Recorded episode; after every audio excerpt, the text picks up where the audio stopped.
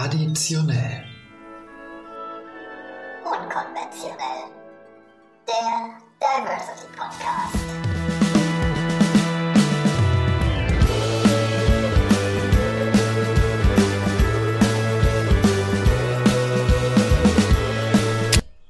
Hallo und willkommen zurück bei Traditionell Unkonventionell, dem Diversity Podcast. Unser Podcast Wanderzirkus hat heute wieder Platz genommen im Leipziger Universitätsarchiv, quasi dem kollektiven Gedächtnis der zweitältesten deutschen Universität, wo sich die Schätze, naja, sagen wir, alte Akten aus über 600 Jahren Universitätsgeschichte angesammelt haben. Da ich es traditionell am Ende immer ein bisschen vergesse, gleich am Anfang heute, folgt uns auf Instagram at traditionell unkonventionell, gebt uns fünf Sterne bei Apple Podcast und einen YouTube-Kanal haben wir auch, falls ihr mal wissen wollt, wer der Mann hinter dieser attraktiven Stimme so ist. Ähm, wir, das sind das Team der Stabstelle Chancengleichheit, Diversität und Familie, die sich den Podcast ausgedacht haben, ähm, haben heute hier Platz genommen, wieder mit einem spannenden Gast. Als unser Podcast-Producer Jan gesagt hat, er hätte da einen Maximilian Pichelmeier angefragt, fragte ich ihn, ähm, wer das denn sei und was ihn qualifiziert. Seither, bis ich, bis ich seinen Namen gelernt habe, äh, kursierte er bei uns im Team nur unter dem Stichwort der heiße TikTok-Typ. Er ist heute aus äh, Berlin zu uns gekommen, obwohl er aus äh, ja, Bayern stammt, aber darüber reden wir gleich. Jetzt erstmal ein herzliches Willkommen an Maxi Pichelmeier. Hallo, wow, so viel warme, schöne, lobende Worte, die mich ganz verlegen machen und ein bisschen eingeschüchtert haben, ähm, weil wir hier in einem so historisch aufgeladenen äh, Raum hier sitzen. Das ist Boah. richtig und damit du nicht ganz so eingeschüchtert bist und wir das ein bisschen brechend, äh, stoßen wir erstmal ja. an. Äh, das Getränk der Sendung ist heute wieder Weißwein. Äh, ich glaube, wir können Corona-konform anstoßen. Ja, hier am Bauch genau. des Glases. Cheers. Schön, dass du da bist. Danke, dass ich hier sein darf. Bekomme erstmal von Hanna unsere Icebreaker-Kategorie, äh, die ich natürlich gleich ähm, vorstellen werde. Aber erstmal, bist du äh, das erste Mal in Leipzig? Ja. Äh, oder tatsächlich? Das erste Mal. Ich habe vorhin auch auf der Zugfahrt schon überlegt, ob ich irgendwann mal schon einmal hier gewesen bin. Ähm, aber nur zum Zwischenhalt tatsächlich, wenn ich nach Berlin gefahren bin. Also, äh, ja. zur Einordnung. Leipzig ist die schönste Stadt der Welt. Leipzig ist das neue Berlin und wir sind viel besser als Berlin. Von daher solltest du ganz häufig hierher kommen, ja, weil es besser, weil hipper. Und wir sind die netteren Menschen. Oh. Wir haben keinen Dialekt. Oh, okay. ähm, nein, also tatsächlich ist äh, Leipzig, äh, glaube ich, auch eine sehr selbstbewusste, junge, dynamische Stadt, die sich sehr verändert, die immer eine Reise wert ist. Und ähm, von daher hoffe ich, dass das zwar das erste, aber nicht das letzte Mal ist, dass du hier in Leipzig bist. Ja, das klingt auch wie eine Drohung schon fast. Aber ähm, gerne. so war es auch gemeint. so, ähm, lieber Maxi, äh, als Icebreaker-Kategorie hat sich das Podcast-Produktionsteam Folgendes überlegt. Äh, Smalltalk und Kennenlernen kann absurd und unangenehm sein, haben wir ja schon festgestellt. Mhm. Ähm, und ähm, um das noch unangenehmer zu gestalten, sind hier Fragen zum Kennenlernen. Aus der Bravo. Wup, wup. Yay. Ja. ich bin gespannt. Ja, schieß los. Aber ich muss erst kurz durchlesen und überlegen, welche Aha. Frage ich dir tatsächlich stelle. Ähm, äh, ja, du musst jetzt beant du musst beantworten, was magst du jetzt schon an deinem Gegenüber? Was an mir? Ähm Oh, die Pause, je länger sie wird, desto unangenehmer ja, ist sie richtig, für dich. Ne? Ja. Nein, ich mag, dass du äh, eine sehr offene Art hast. Ähm, auch weil wir uns ja schon, äh, bevor wir hier angefangen haben aufzuzeichnen, schon unterhalten haben. Ähm, und das fand ich offen und ehrlich, ähm, dass du dich interessierst für dein Gegenüber. Und du hast natürlich eine wahnsinnig schöne Tolle auf dem Kopf. Das ist, ist, ganz natürlich, ich stehe so jeden Morgen auf. Ja, äh, glaube ich dir fast. Ja. Sie sieht sehr natürlich aus. Also da ist kein Schmalz drin, kein, kein Haarspray. Äh, Frittenfett, nee, kein Haarspray. Nee, das wow. ist alles voll natürlich. Hm? Äh, danke. Muss ich das jetzt auch beantworten? ah, das Podcast-Team lacht. Was mag ich an meinem Gegenüber? Ich habe es gerade schon gesagt, dass er nicht so starken Dialekt spricht, finde ich ganz toll. Äh, ich mag den Dialekt nicht unbedingt. Ähm, natürlich, dass er unglaublich attraktiv ist, witzig und frech. Ähm, Frech? Ja, tatsächlich ähm, finde ja. ich das auch immer, es ist nichts langweiliger als so, so schüchterne das Gäste. Ist das ist immer schwierig. Ja, das ich, ist äh, meine Art, äh, um Aufgeregtheit und Nervosität bei Menschen, die ich noch nicht kenne, irgendwie zu überspielen. Okay. Mit einer ausgewogenen Balance an Frechheit und Charmoffensive habe ich. Okay, hier. du musst, das muss nicht frech sein, du kriegst meine Telefonnummer auch so hinterher. Ja. Ähm, wir kommen damit zur zweiten Frage. Was wäre das Schlimmste, was in der nächsten Stunde passieren könnte? Ähm, das Schlimmste boah, dass ich super dicht bin, glaube ich, weil. Ähm, aber ich sprach von schlimm. Ich weiß, ja, aber ähm, ich habe noch einen langen Arbeitstag heute auf der Zugfahrt, glaube ich, vor mir und ich bin noch total motiviert, neuer Job. Ähm, ha, das wäre total schlimm. Oder ähm, ja, dass ich irgendwie hier so ein historisch aufgeladenen Gegenstand kaputt mache, aus Versehen. Ich glaube, das wird schwierig, weil die Kästen mhm. um uns rum, äh, das sind so massive Vitrinen, da kannst du nicht wirklich okay. viel kaputt machen. Sehr gut. Äh, die wertvollen Matrikeln äh, hat der Direktor äh, des Archivs im Tresor ah, okay. äh, runtergemacht. Entfernt. Ja, er weiß, dass wir hier trinken beim Podcast, ah, von daher ist er am Schluss. Kein Geheimnis. Ja. Nee, und das wäre auch das Schlimmste, was heute passieren könnte. Variante A, äh, die Aufzeichnung funktioniert nicht mhm. und äh, ja, das klappt nicht. Wir müssen dann nochmal ran, weil zwei Flaschen Wein an einem Morgen oder Mittag äh. wird schwierig. Ähm, oder überhaupt, dass der Wein alle ist und ah, wir noch okay. weiter aufzeichnen. Das wäre ja. grundsätzlich sehr schlimm natürlich. Aber da müsste ich irgendwann nochmal nach Leipzig kommen und das wäre dann wieder gut für dich, weil du ja, sagst aber ja, da, da wir ja demnächst Leipzig. dann sowieso uns verloben werden, wirst du ja nach Leipzig ziehen. Also das ah, okay. wäre dann kein Problem. Ja. Gut, Darüber reden wir noch. Also trink ja. noch ein bisschen, bevor wir dann zur Familienplanung kommen. Das ist auch Teil des Vertrags. ich glaube ja. Ich glaube, das ist das Kleingedruckte. Ähm, was ist dein Spirit Animal? Mm, Boah, jetzt war ich kurz davor, Löwe zu sagen, weil das mein Sternzeichen ist. Das wäre aber eine der langweiligsten Antworten, glaube ich. Ähm, ich habe gesehen, dass es äh, Pika-Hasen gibt. Schreihasen, glaube ich, die auch Pika genannt werden, nachdem das Pokémon Pikachu nachempfunden ist. Und da ich immer schon eine große Leidenschaft für Pokémon habe, seitdem ich fünf oder sechs Jahre alt bin, ähm, glaube ich, ist es so ein Schreihase. Müsste man mal googeln. Die schreien sehr lustig. Also es ist kein Schreien, es ist eher so ein Fiepsen. Ähm, aber das ist oft so mein Energy Level irgendwie. Oh, interessant. Also ja. ich, ich, ich habe tatsächlich noch nie drüber nachgedacht. Also vom Sternzeichen her bin ich Stier, das Aha. passt sehr gut zu Löwe. Ähm, und Sagt äh, wer? Ich. Weil, ähm, und ähm, ich glaube, das ändert sich so, das Spirit Animal. Mhm. Manchmal bin ich Flamingo, manchmal bin ich Beagle. Ähm, ja, mhm. und manchmal Couch Potato. ah, zieht jetzt alles bildlich an mir vorbei. Ja, ja na, ich bin sehr häufig. Manchmal bin ich auch Einhorn. Mhm. Äh, nicht nur für Podcast-Produktion. Das ist aber Klischee ein bisschen. Ich bin auch manchmal Klischee. ich finde, jeder hat das Recht, ein bisschen das Klischee stimmt, zu sein. Ja, das ist ja auch das Gute.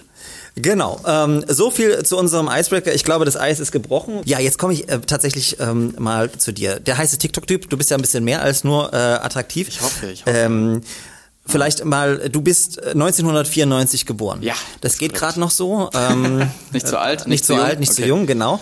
Ähm, du hast äh, politische Wissenschaft studiert? Genau, ja. Oder ähm, die haben das nur Politik geschimpft, weil ähm, in München das damals noch ein äh, Diplomstudiengang war. Ähm, die Umstellung kam erst, glaube ich, zwei Jahre nachdem ich angefangen hatte mit dem Studium. Äh, und sie haben damit geworben, dass es so ein toller äh, integrativer Studiengang ist, wo du auch viel Geschichte machen kannst und viel Jura und viel VWL und oh. letzteres hat mich überhaupt nicht interessiert. ähm, aber äh, ich hatte, hatte dafür sehr viel Zeit neben der Uni, weil es keine Anwesenheitspflicht gab. Ähm, und da konnte ich dann mich. Aber du hast den Abschluss schon gemacht. Tätigen. Ja, den habe ich gemacht. Äh, auch weil ich zu faul war, mir dann noch was anderes zu suchen. Aber es war eine anstrengende Zeit. So lange nichts fürs Studium zu machen und dann auf einmal sehr viel ist irgendwie. Aber VWL ist auch wirklich ätzend. Also das mit Geschichte mhm. und so kann ich ja verstehen und Politikwissenschaften. Ja. Aber alles, was mit Zahlen zu tun hat, macht bei mir auch äh, machen ja, andere Kollegen. Zahlen und so Kurven und Graphen. Ich gebe das Geld auch lieber aus, als es irgendwie ja. zu berechnen. Okay, aber du hast äh, dann äh, dein mhm. Studium abgeschlossen. Heute mhm. bist du äh, ganz viel. Du bist äh, Moderator, ähm, du bist hier als TikToker, was auch immer das ist, darüber reden wir gleich. und äh, arbeitest jetzt ganz neu und frisch beim Bayerischen Rundfunk, hast du mir erzählt? Genau, auch, ja. Das ist ähm, im Rahmen meiner selbstständigen Tätigkeit als äh, Moderator und Redakteur. Ähm, das wird ja, oder eigentlich JournalistInnen werden da ja so ein bisschen reingedrungen ähm, in die Selbstständigkeit, weil, also habe ich den Eindruck und das Gefühl, weil das ähm, sehr viel flexibler die Menschen arbeiten lässt. Ähm, kann auch ein Euphemismus für schlecht bezahlt sein. Ähm, bedingt sich so ein bisschen beides. Also gerade als Moderator ist es sehr cool, weil du dann sehr viele Aufträge und Projekte flexibel annehmen kannst. Ähm, aber ich bin genau nebenbei auch noch ähm, Teilzeit bei einer Produktionsfirma angestellt als Social Media Redakteur. Ähm, deswegen vielleicht auch so ein bisschen die Affinität so zu neuen Social Media Plattformen wie TikTok. Ähm, genau, das mache ich so alles und versuche ich. Was würdest du sagen, wie so die prozentuale Verteilung ist deiner Aufgabe? Also bist du Boah. am meisten Moderator, am meisten Nee, ähm, würde ich gerne mehr machen. Ähm, also ich glaube so die, die TikTok Aufklärungsarbeit, die ich da mache, also so ein bisschen queere Aufklärungsarbeit oder schwule Aufklärungsarbeit, je nachdem, wie man es labeln will. Ähm, da komme ich schon so auf so sechs, sieben, acht Stunden die Woche mit Recherche für die Videos, Aufzeichnungen, ähm, Postproduktion in der App selber. Also ich mache alles mit TikTok selber mhm. auf dem Handy. Ähm, ja, also so oh. als Richtwert irgendwie. So, und jetzt bin ich ja nun, ähm, äh, warte mal, du warst 27, hast du ja. gesagt? Also zwei Jahre älter als du. ähm, für die geneigte Hörerinnenschaft, die jetzt vielleicht nicht bei TikTok ist, was ist denn das? Was ist TikTok? Erklärst du mal kurz. Ja, TikTok ist ähm, eine Plattform für Kurzvideos, die hochkant auf deinem Handy ähm, dargestellt werden. Also du kannst praktisch, du machst die App auf und wirst sofort zugeballert mit äh, Menschen, die dir irgendwie in dein Handy, aus deinem Handy heraus was entgegenbrüllen. Ähm, das klingt unangenehm. Ja, aber es macht echt sehr schnell süchtig. Ähm, also du hast praktisch nicht ist nur... Ist das ein Fetisch, sich anbrüllen zu lassen oder? Oh, vielleicht auch. Ach ich so, glaube, okay. das ist so ein Fetisch von Menschen ähm, oder generell von allen Menschen, die Medien konsumieren, geworden vor allem, äh, weil du einfach total schnell viel Input kriegst in wahnsinnig kurzer Zeit. Und da musst du natürlich irgendwie auffallen. Das heißt, in kurze, wie, wie, wie lang sind die Videos bei TikTok? Mm, zwischen sieben Sekunden bis, keine Ahnung, ich glaube mittlerweile kann man sogar drei Minuten Videos machen, die ähm, schaut dann aber niemand, habe ich so den Eindruck. Ähm, deswegen sind sie schon um die 30 Sekunden bis 60 Sekunden. Ähm, es ist aber nicht nur so, dass du jetzt irgendwelche Tanzvideos bekommst, da man, hört man ja manchmal, äh, TikTok, da tanzen irgendwie ja. junge wir, Leute. Wir haben als Team auch mal ein TikTok-Tanzvideo gemacht. Ja, war es unangenehm für euch? Hm, ich stand hinten. Ah, okay. Und, Und das, die Leute. Es war beim Team-Event im ja. Garten des Nachbarn.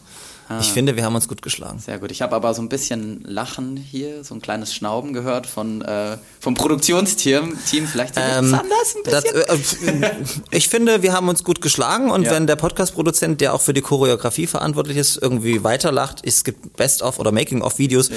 wo er im dezenten sächsischen Dialekt versucht, uns da was beizubringen. Von daher, die können wir dann auch mal angucken. Ah, okay, okay. Also funktioniert es hier über Erpressungsmethoden. Wir sind im öffentlichen Dienst, klar. Okay, gut. Ja, Nein, gut also von daher, wir, ja. wir haben das auch mal so ein, so ein Tanzvideo gemacht, ja? äh, natürlich zu Blinded Lights, wozu ah, okay. auch sonst. Ja, ähm, genau, es gibt dann 2020, halt so Songs, die irgendwie trenden, ne, also die dann jeder benutzt ähm, oder jeder. Ähm, aber, und das finde ich sehr cool, äh, TikTok ist mittlerweile auch eine Plattform, also für mich finde ich auch, die ähm, auch viel journalistischen Content bietet. Also Inhalte, in denen ich wirklich was lernen kann, ähm, wo ich irgendwie mir Infos rausziehe, die aber gleichzeitig auch super unterhaltsam gemacht sind. Also es ist jetzt ähm, nicht die schnöde Fernsehdoku, die ich mir da angucke, 40 Minuten lang, sondern irgendwie nur 30 Sekunden ein Video über ähm, irgendeinen Fun Fact, den ich noch gar nicht wusste, ähm, wo ich aber hängen bleibe und trotzdem zuhöre. Also du hast ja. äh, jüngst ähm, Videos zu den äh, queerpolitischen Inhalten der Bundestags äh, Parteien genau. gemacht, zum mhm. Beispiel. Ähm, wie lange machst, arbeitest du, drehst du, brauchst du für so einen mhm. so einen Spot? Weil das sieht ja immer nach sehr vielen Schnitten aus und äh, ich weiß nicht, ob es auch direkt beim ersten Mal dann immer gelingt oder ob du dich auch verhaspelst. Also wie lange brauchst du so ganz ehrlich? Ja, ganz ehrlich. Äh, boah, also ich habe keinen Timer, den ich da mitlaufen lässt. Könnte ich mal machen, das wäre voll interessant. Aber also es ist schon ähm, so, dass ich dann halt natürlich gucke, ähm, grundsätzlich, was könnte ich überhaupt machen, was politisch und irgendwie so queere Aspekte abdeckt. Ähm, und weil Bundestagswahl ist, dachte ich mir halt, ich guck mal, was denn die Parteien irgendwie, ähm, ich habe das so Regenbogen-Check genannt, also queerpolitisch ähm, auf ihrer Agenda haben, konkreter dann in den Wahlprogrammen. Dann lade ich mir die runter, äh, suche da wirklich dann im Dokument selber nach Buzzwörtern, die äh, die Parteien da selber aufführen. Ähm, und dann skripte ich mir das ganz bieder langweilig immer auf dem Handy in meinen Notizen ähm, und schaue da schon, wo könnte ich einen Schnitt machen, meistens nach jedem Satz. Ähm, und dann zeichne ich das in der App selber auf. Also du kannst da praktisch die App anmachen, ähm, du filmst dich ab äh, und ähm, drückst dann sofort wieder auf Stopp nach dem Satz. Und dann hast du einzelne Clips, einzelne Schnitte und die kannst du dann komplett bearbeiten zu einem Video. Und mit den Effekten der App spielen. Also ich benutze dann auch ganz ähm, äh, vertrauenswürdig, hoffe ich, oft äh, Screenshots von den Quellen, die ich benutze, weil ich eben auch journalistisch arbeiten möchte in den TikToks, äh, wo ich das her habe. Das sind dann die Wahlprogramme oder andere Artikel okay, jetzt verstehe ich den Prozess, aber wie lange brauchst mhm. du? Sag zwei Stunden zwei pro Video, Stunden pro Video, anderthalb bis Und zwei. Und dann ja. also zwei Stunden für 30 Sekunden. Ja, oder manchmal auch 40. Ja, also das ist dann schon. Klingt oft. jetzt irgendwie nach nicht so effektiv. Mm, aber es macht aber, glaube ich, im Schnitt. Ja, macht Spaß. Also macht auch. Ähm, ist so der Schnitt leider immer für Webvideos, die man produziert. Also das, da steckt dann wahnsinnig viel Antwort, äh, Arbeit dahinter. Und ich ist bei uns übrigens auch. nicht so. Wenn wir auf unserem YouTube-Kanal direkt Videos drehen, ich mache immer alles perfekt. Ja, Jan, unser muss, muss auch nie schneiden. Ähm, ich fastblende mich auch niemals. Sehr gut. Gegenteilige Behauptungen sind Fake News. Ja, ähm, aber das ist ja dann so. Also ich weiß nicht, ich weiß nicht, wenn du selber guckst, ähm, du schaust ja dann, hast du TikTok selber? Nein. Ah, nicht mal zur Vorbereitung für Gespräche wie die. Du hast alles bei Instagram gepostet. Ja, stimmt. Da kann ich dir folgen und das ist noch was. Aber ich wollte dich heute fragen, mhm. ob wir vielleicht zusammen dann TikTok machen. Ähm, dann kannst du mir das beibringen. Ja, machen wir ein Pärchen-TikTok? Ähm, können, wir dann nachher beantworten, wenn du ein bisschen mehr äh, getrunken hast. Ja. Es gibt ja auch so Pärchen-Instagrams. Ähm, ja. Äh, Aber ich weiß nicht, ob ich das verargument verargumentieren kann vor meinem Freund, der das noch nie machen wollte mit mir und dann. Ja, aber ja. guck mal, das ist ja, dann ist ja keine Konkurrenz zu eben. Er hatte seine Chance und dann machst du es jetzt mit mir. Das ist völlig okay. Ja, so ähm, läuft's, so läuft's. Nee, aber also es ist auf jeden Fall äh, viele Arbeit, die oftmals dann auch nicht so gesehen wird, wie man es sich vorstellt, weil der TikTok-Algorithmus manchmal komische Sachen macht mit den Videos. Also du, die werden ja immer neuen Leuten ausgespielt. Also du kannst FollowerInnen haben auf TikTok, aber die ähm, sehen nicht zwingend dein Video. Das heißt, dein Video wird Leuten ausgespielt, die Interessen haben, die ähnlich sein können. Die du dann getaggt Video. hast, oder? Genau, die ich mit Hashtags irgendwie okay. tagge oder so. Ähm, ja, und manchmal funktioniert das dann nicht so, wie man denkt. Und dann schauen dein Video nur 1000 Leute an, ähm, obwohl du irgendwie weiß ich nicht, 30.000 Follower hast oder so. Wie viel hast du denn? Du weißt bestimmt, wie viele Follower in 34.000 sind es, ja. Okay. Das und das finde ich mega krass, weil ähm, die auch wirklich kommentieren. Okay. Also echte Menschen sind, die mir folgen. Okay, aber jetzt, jetzt musst du mich nochmal mitnehmen. Du, du, du studierst so, so ein ganz seriöses Fach, so Politikwissenschaft und denkst dir dann so, ja, kriege ich hin mit nicht so viel machen, so viel Aufwand, dann habe ich meinen Abschluss und landest, also denkst dir dann vielleicht auch, okay, ich werde jetzt äh, seriöser Journalist, ja. Moderator, und dann kommst du bei TikTok raus, das verstehe ich nicht. Also wie ist, wie ist dazu gekommen tatsächlich? Hast du einfach privat die App genutzt und gedacht, da kann ich mehr mitmachen oder? Ich habe ein Praktikum mal gemacht bei Deutschland 3000 in Berlin war das. Letztes Jahr, ich glaube so kurz vor Corona, als man noch so Hust, Hust, haha, Corona-Witze gemacht hat. Äh, die unangenehme Zeit war das. Kann man, kannst du dich noch erinnern? Äh, ja. Wir haben nie Witze über Corona gemacht, wir waren immer sehr seriös. Gut, sehr gut. Ähm, also das, was man so allgemein gemacht hat, jetzt nicht spezifisch in, in dieser Praktikumsstelle. Auf jeden Fall ähm, gab es da auch schon Bestrebungen irgendwie, ähm, da wurde ja generell über TikTok geredet als Medium und so. Und da habe ich gesehen, ähm, seriöse Medienschaffende ähm, schauen sich diese Plattform an. Das heißt, sie wollen dahin vielleicht, ähm, was mittlerweile ja wirklich auch so ist. Also ähm, generell viele, viele Medienunternehmen ob jetzt privat oder öffentlich-rechtlich. Äh, und dann dachte ich mir, okay, das kann schon interessant sein, auch aus journalistischer Sicht. Äh, und dann habe ich mir das angeguckt und als dann der zweite Lockdown kam, ähm, habe ich mir gedacht, du bist jetzt, du hast jetzt Bahn frei, du bist äh, eigentlich geoutet bei allen Menschen, bei denen es dir wichtig ist. Ähm, versuchst du mal irgendwie so die Person zu sein für junge Menschen, die TikTok nutzen. Die Zielgruppen sind ja da so 13, 14 oft mhm. im Schnitt.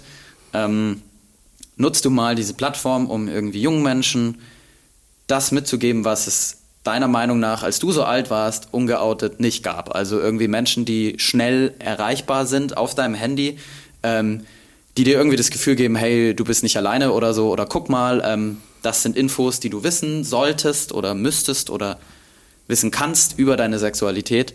Ähm, diese Person kannst du sein auf TikTok. Und dann wollte ich halt irgendwie Aufklärungsvideos machen, weil ich davor schon moderativ Erfahrung gesammelt habe. Ähm, und da dachte ich mir, ist TikTok eine gute Plattform, weil ähm, es ist ja nicht so viel Aufwand, 30 Sekunden Video zu machen. Ja, und mittlerweile ist es doch viel Aufwand. Ähm, aber es macht sehr Spaß, weil sehr viel Feedback kommt auch. Die Leute kommentieren.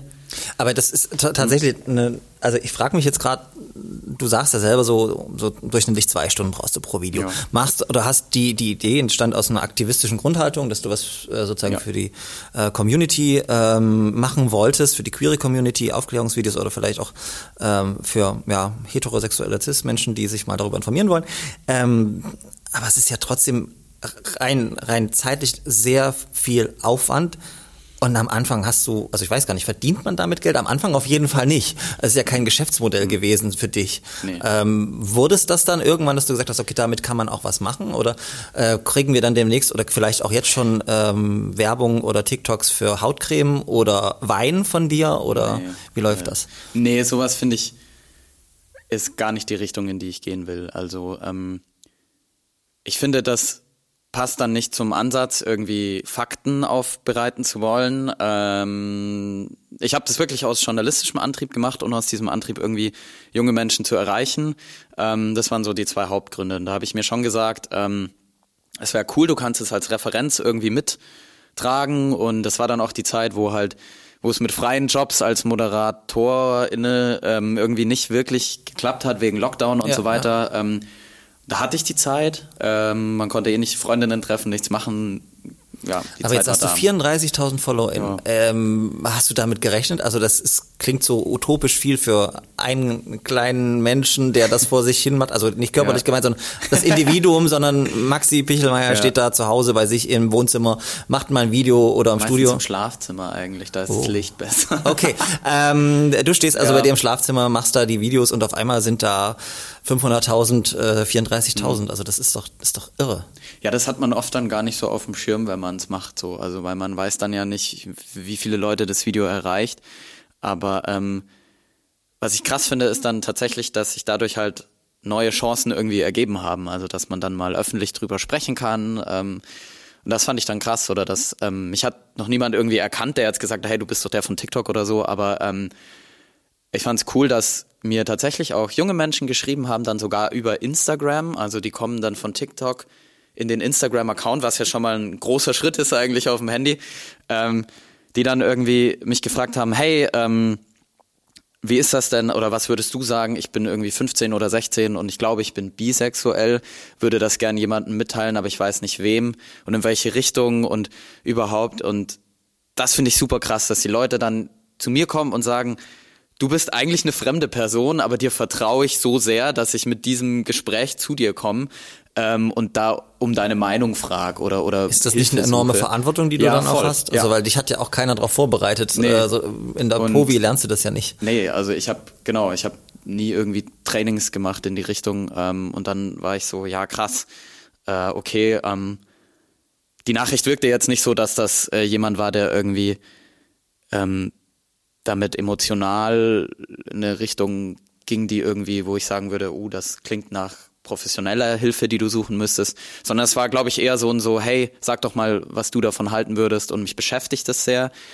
Ähm, ja, und dann haben wir da tatsächlich ein bisschen länger drüber geschrieben und er hat mich dann auch geupdatet, wie es gelaufen ist bei einer besten Freundin und ich fand das irgendwie super, super schön. Also, weil das war dann so ein, hat mir so ein so ein Closing-Gefühl gegeben, so zum eigenen jüngeren Ich. Das, äh, weil das war genau der Antrieb, den ich halt hatte dafür. Ähm, das ja. ist aber ein guter Punkt. Du bist 27, du hast gesagt, so hm. Zielgruppe 12 bis 15, 12 bis ja. 14 oder sowas. In Wahrheit sind sie schon älter, glaube ich, die Leute. Ja, aber wann gucken. bist du zu alt für TikTok?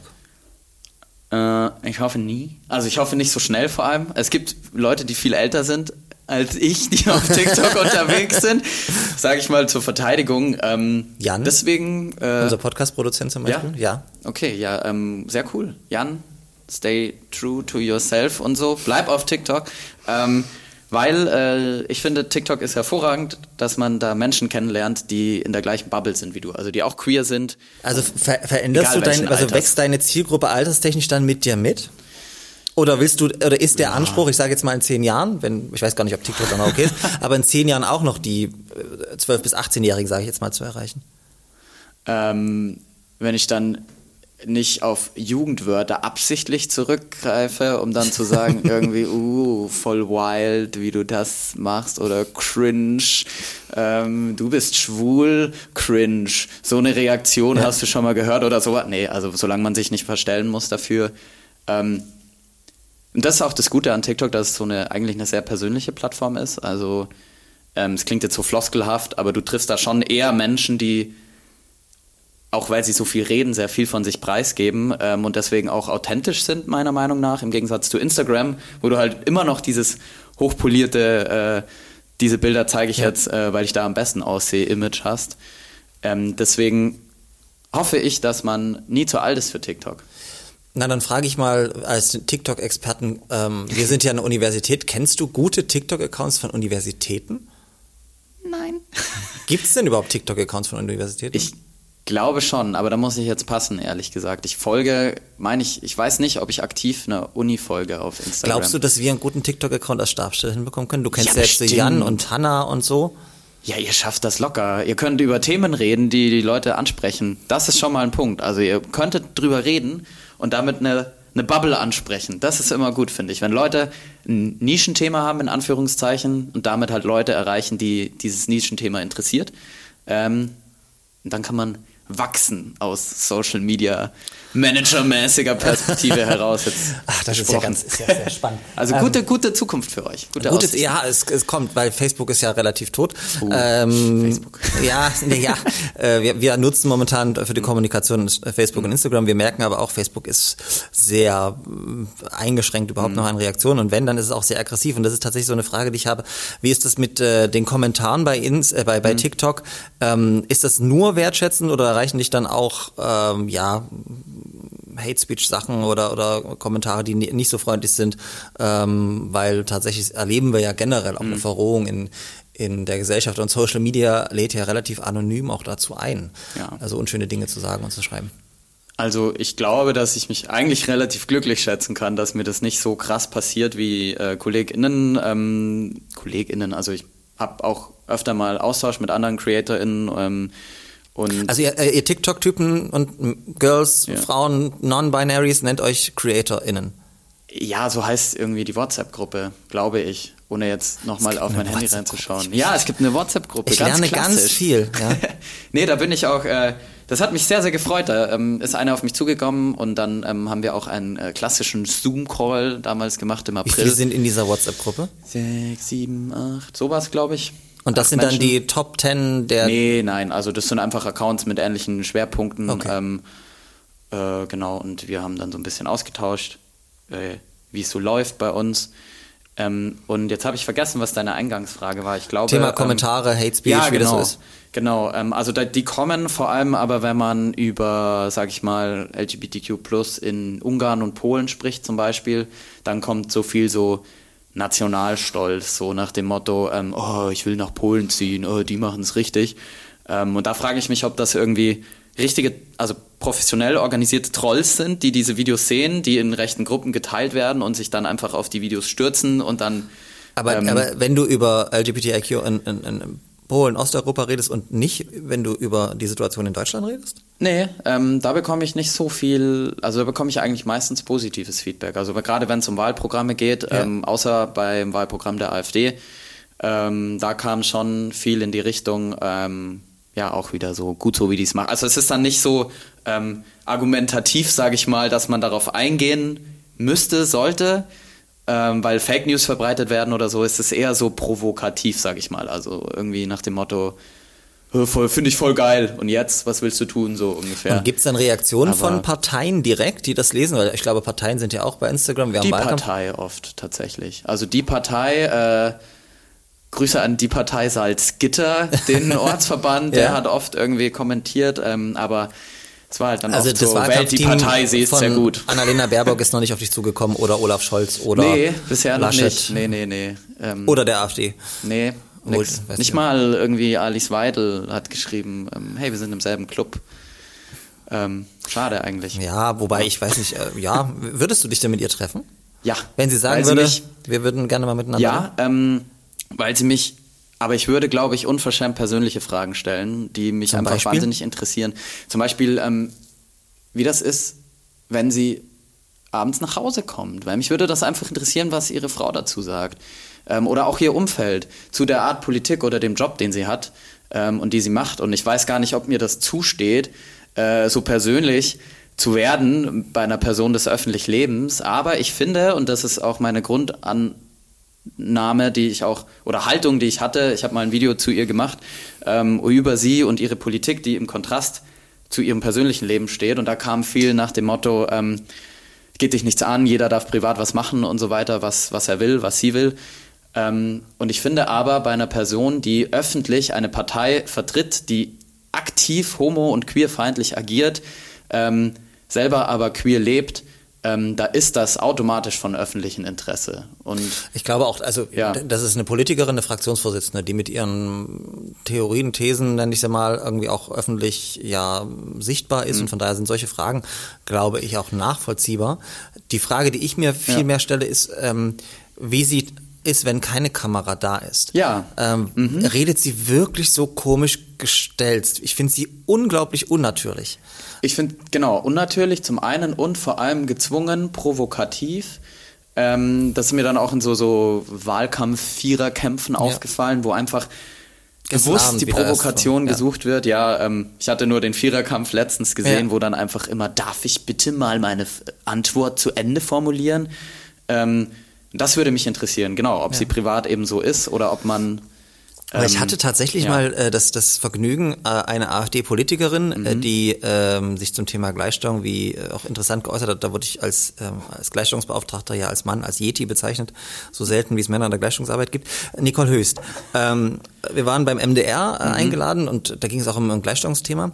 Und ich muss an der Stelle wirklich sagen, dass ich hinter der Kamera im Backstage-Bereich mit dieser Frau sehr gut geredet habe. Sie war äh, natürlich, natürlich Politisch waren wir weit auseinander, mhm. aber ihre, ihre, äh, ihre Sorgen, die sie da geäußert hat zum Thema Altersarmut äh, von alleinerziehenden Frauen, sie hat selber auch so ein paar Dinge erzählt.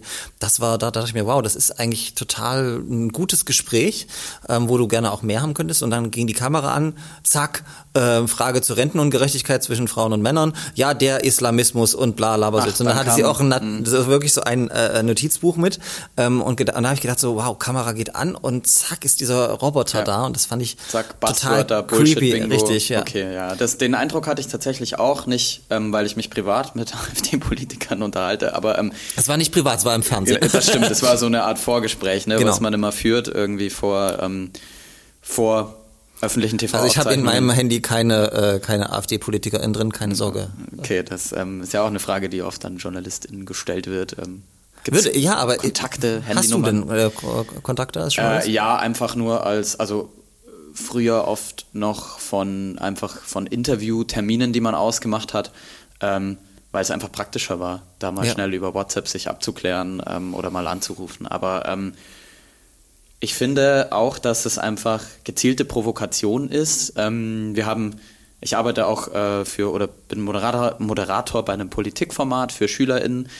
Ähm, und da waren wir auch im Bundestag, haben uns da die, ich glaube, die letzte Debatte vor der Sommerpause mhm. im Juni angeschaut. Und das war einfach auch eine Fragestunde an den, äh, ich glaube, Staatssekretär des Inneren, ähm, also praktisch Vertreter der Minister, die ähm, Anfragen der Fraktionen beantworten. Und die AfD-Anfragen waren halt einfach ähm, also du hast wirklich alle Buzzwörter abhaken können. Es ging um Islamismus, um Gefährder, die nicht abgeschoben werden, äh, um Zahlen, das ist auch ein beliebtes Mittel, finde ich, Zahlen, die die Argumente auf den ersten Blick zu stützen scheinen. Ähm, es ging um linksextreme Stiftungen, ähm, also es ging wirklich die ganze Palette rauf und runter und die Antworten der, äh, zum Teil muss man schon sagen, auch hochrangigen AfD-PolitikerInnen wie Beatrix von Storch, die zielten einfach auf die Provokation darauf ab. Also es war dann immer, ähm, es wird nicht geglaubt, was der Staatssekretär sagt. Ähm, es wird nochmal in Frage gestellt. Es war einfach so eine Verwässerung dessen, was eigentlich wahr ist oder was Fakt ist. Ähm, oder eine gezielte, also sie haben es gezielt versucht zu nutzen für ihre eigene Agenda. Ja. Ja, den Eindruck hast du natürlich häufig bei so Fragestunden, dass mhm. es um die Inszenierung geht und ein bewusstes Streuen von, von Zweifeln, mhm. indem man sagt, das stimmt ja alles nicht und äh, du kannst ja nicht bei jeder Fragestunde immer einen Faktencheck ja. hinterher machen wie im das Fernsehen. Äh, und selbst dann würden sie wahrscheinlich bestreiten, dass es da stimmt. Ähm, zum Thema Provokation, aggressives äh, Kommunizieren im Netz, ähm, damit beschäftigt sich auch äh, unsere allseits beliebte Kategorie, die Studie des Monats. Und äh, die äh, hören und sehen wir uns jetzt mal an. Vorsicht, Zahlen. Vorsicht, Zahlen. Die Studie des Monats. Moin und herzlich willkommen zu einer neuen Studie des Monats. Hate Speech also teils strafbares Rumschreien, Rumgemotze, Herabwürdigen, zu Gewaltaufgerufe oder faktenarmes Motzen in Kommentarspalten und DMs bei Twitter, Facebook, Instagram oder TikTok. Was Hate Speech nun genau ist, darüber wird in verschiedenen Wissenschaften noch lang und breit diskutiert, wie zum Beispiel in der Sprachkommunikations- oder Rechtswissenschaft. Ähm, aber im Allgemeinen kann man vermutlich sagen, wenn einem Hate Speech im Internet begegnet, dann erkennt man es irgendwie intuitiv. Laut der neuesten Forsa-Studie aus diesem Jahr zur Wahrnehmung von Hate Speech im Internet sind es knapp 40 Prozent, ähm, denen Hassrede häufig bis sehr häufig im Internet auffällt. Weil Forsa diese Umfrage bereits seit 2016 durchführt, lässt sich auf den ersten Blick schon mal sagen, Hate Speech im Netz ist mit Corona, an Corona oder während Corona schlimmer bzw. weitaus wahrnehmbarer geworden. Im Auftrag gab diese Studie die nordrhein-westfälische Landesmedienanstalt. Befragt wurden 1007 Internet Internetnutzerinnen ab 14 Jahren über eine wie könnte es besser sein? Eine Online-Befragung. Was bei der Studie noch sichtbar wird, Hate Speech macht Angst. Während 2020 noch 34 Prozent sagten, dass sie sich davon eingeschüchtert fühlten, sind es in diesem Jahr bereits 42 Prozent. Und schaut man jetzt auf die Geschlechterverhältnisse, dann fällt auf, Frauen fühlen sich weitaus häufiger eingeschüchtert als Männer. Das verwundert leider nicht, so hat bereits im Jahr 2015 eine Online-Umfrage der Abteilung Jugend des Europarates ergeben, ähm, dass die am meisten betroffenen Menschen Frauen und oder jene Personen sind, die sich mit der LSBTTIQ-Community identifizieren oder solidarisieren.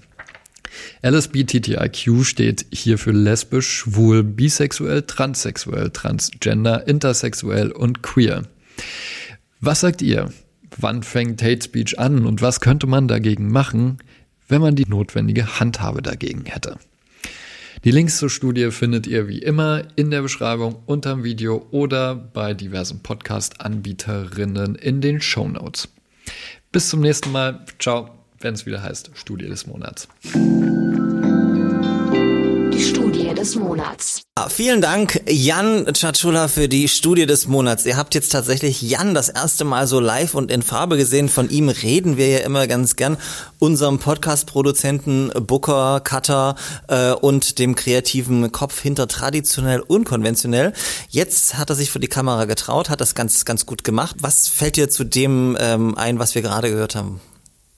Abgesehen also davon, die, dass das kreative m mhm. -m. Chaos hinter Jan, was wir gesehen haben, dass es nicht geskriptet ist, so sieht sein Arbeitsplatz tatsächlich aus. Aber das passt doch zu Studien. Also ja, da ist ja, ja. ganz viel Reser Reser Recherche, Research damit verbunden. Deswegen braucht man viele Sachen, die man, mhm. Rätschen noch rein, man ja. äh, reinguckt. Nein, ähm, ja doch, kreativ passt das. Ich finde, ähm, also den Eindruck habe ich auch, dass äh, die Geschlechterverteilung ähm, auch in der, wie man es selber wahrnimmt mit äh, anderen Creatorinnen, ähm, so auf jeden Fall zutrifft. Also da kann ich als, als schwuler Cis-Mann eigentlich ähm, fast nicht mitreden, was äh, Kolleginnen ähm, da an Hate Speech trifft, das auch direkt gegen die Person geht. Also ich habe kaum was, was direkt gegen mich als Person geht. Also ähm, einmal hat mir irgendjemand auf, auf Instagram geschrieben, ähm, irgendwelche Bilder mitgeschickt, die ich gar nicht angeschaut habe, aber so nach dem Motto, ähm, hier, das ist das, was man in Ungarn mit das oh böse mhm. Schwwort äh, wie euch macht oder so. Ähm, das war das einzige Mal, wo ich mir dachte, so, puh, das ist schon heftig.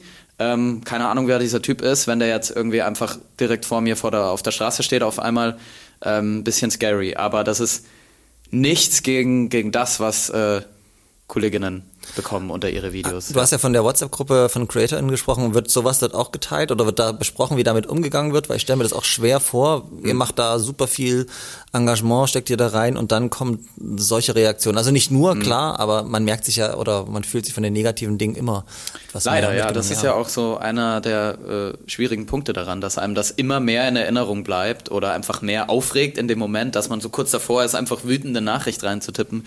Ähm, was nie gut ist. Deswegen versuche ich immer, dass ich tipp's ab und dann denke ich mir nochmal so, chill mal und reagier dann erst drauf oder liest dir zumindest noch zwei, dreimal durch, ob das okay ist oder ob das nicht Hate fördert, wenn es genauso provokant ist. Ähm, aber ja, wir sprechen da auch dann drüber. Ähm, oder manchmal werden Videos geteilt von Leuten, die gezielt irgendwie Desinformationen über queere Menschen verbreiten, die irgendwie sagen so, ähm, also schwule Männer stehen doch nur auf Männer, die sich wie Frauen verhalten?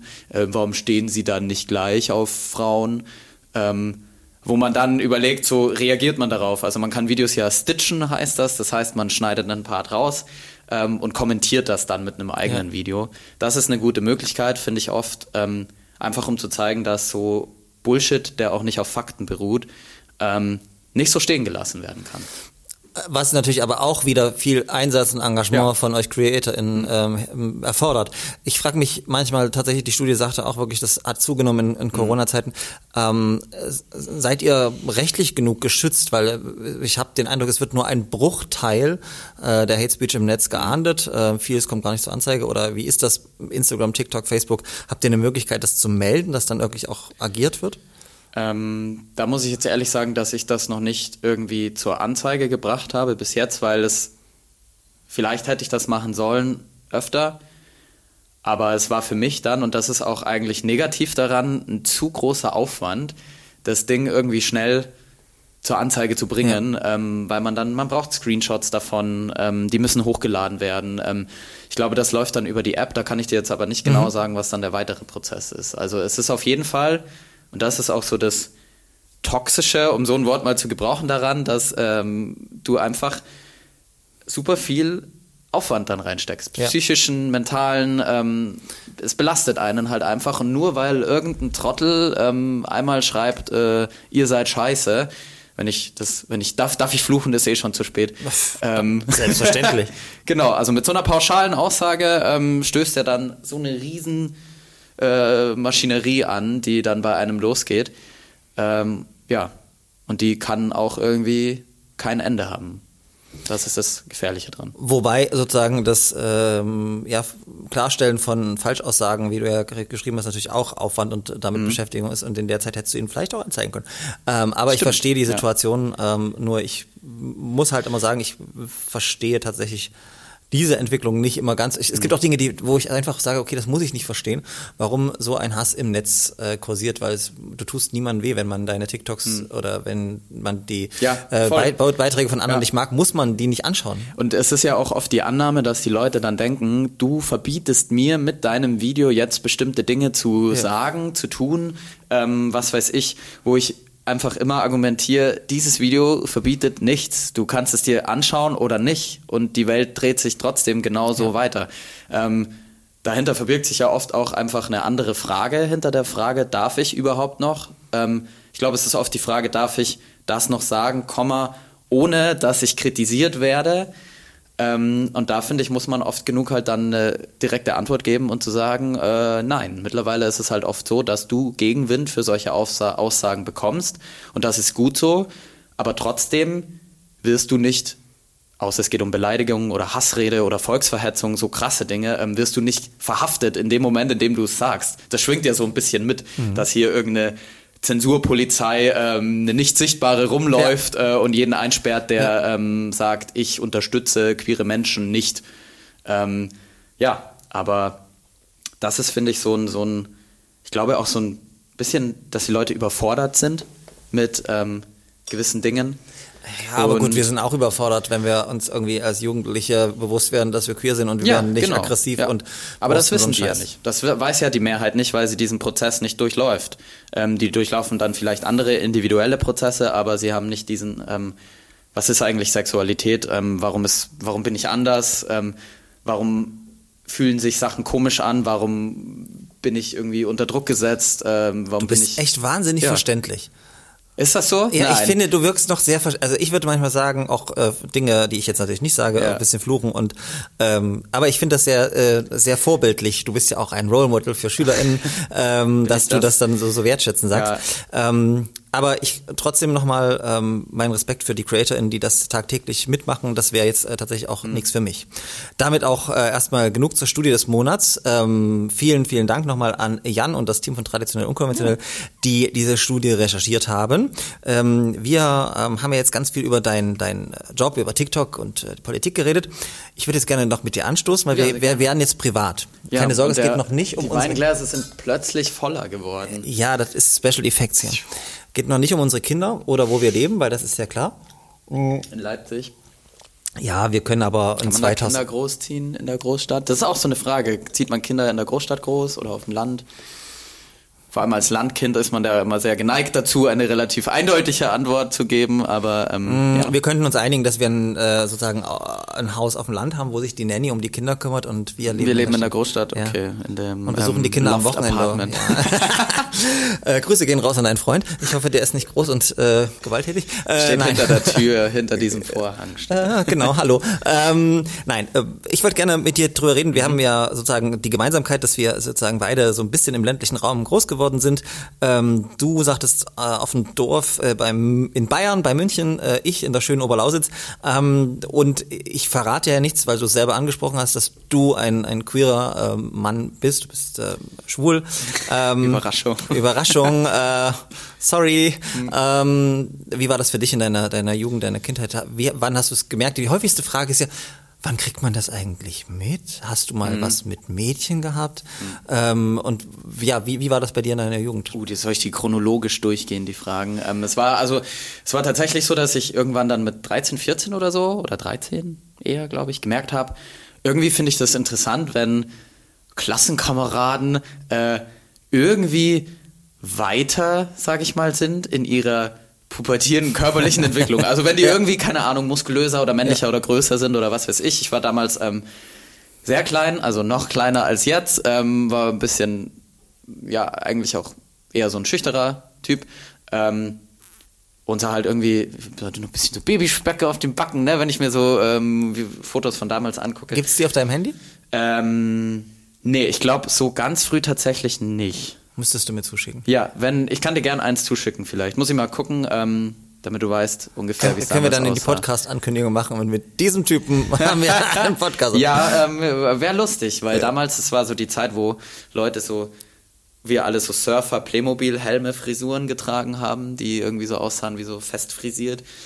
Ähm, auf jeden Fall äh, hat mich das immer interessiert irgendwie, wenn Menschen älter aussehen, obwohl sie gleich waren wie ich. Und dann mhm. dachte ich mir irgendwie so, hm, also ich wusste dann schon, dass es sowas gibt wie Schwulsein. Es gibt ja Leute, die ähm, nicht mal den Ausdruck dafür kennen oder so, weil sie es einfach nicht wissen, weil das noch Thema noch mehr totgeschwiegen wird als in äh, der Gesellschaft, in der ich aufgewachsen bin. Ähm, und dann war es aber so, dass ich mir eingeredet habe, nee, ich bin eigentlich nur neidisch. Also ich hätte einfach super gern auch so einen muskulösen Körper, würde gern, keine Ahnung, 50 Liegestützen am Stück können oder schon ins Fitnessstudio gehen. Das durfte man ja, glaube ich, erst mit 16 damals noch.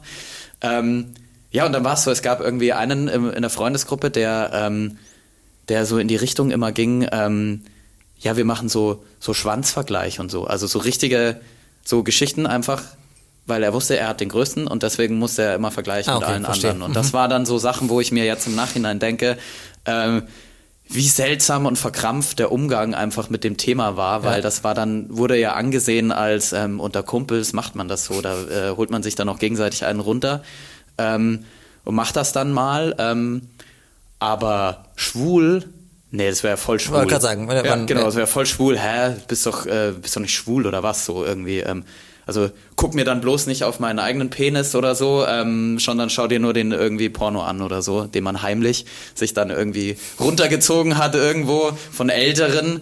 Ähm, ja, auf jeden Fall war das dann so, dass ich mir da immer dachte, ähm, ich bin neidisch drauf. Und dann ähm, hatte ich aber nie den, den Mut, einfach das mal auszuprobieren, weil ich immer das Gefühl hatte, ich bin so festgefahren in der Bubble, wo ich lebe. Das ist Schule, das sind die Freunde ähm, und so weiter.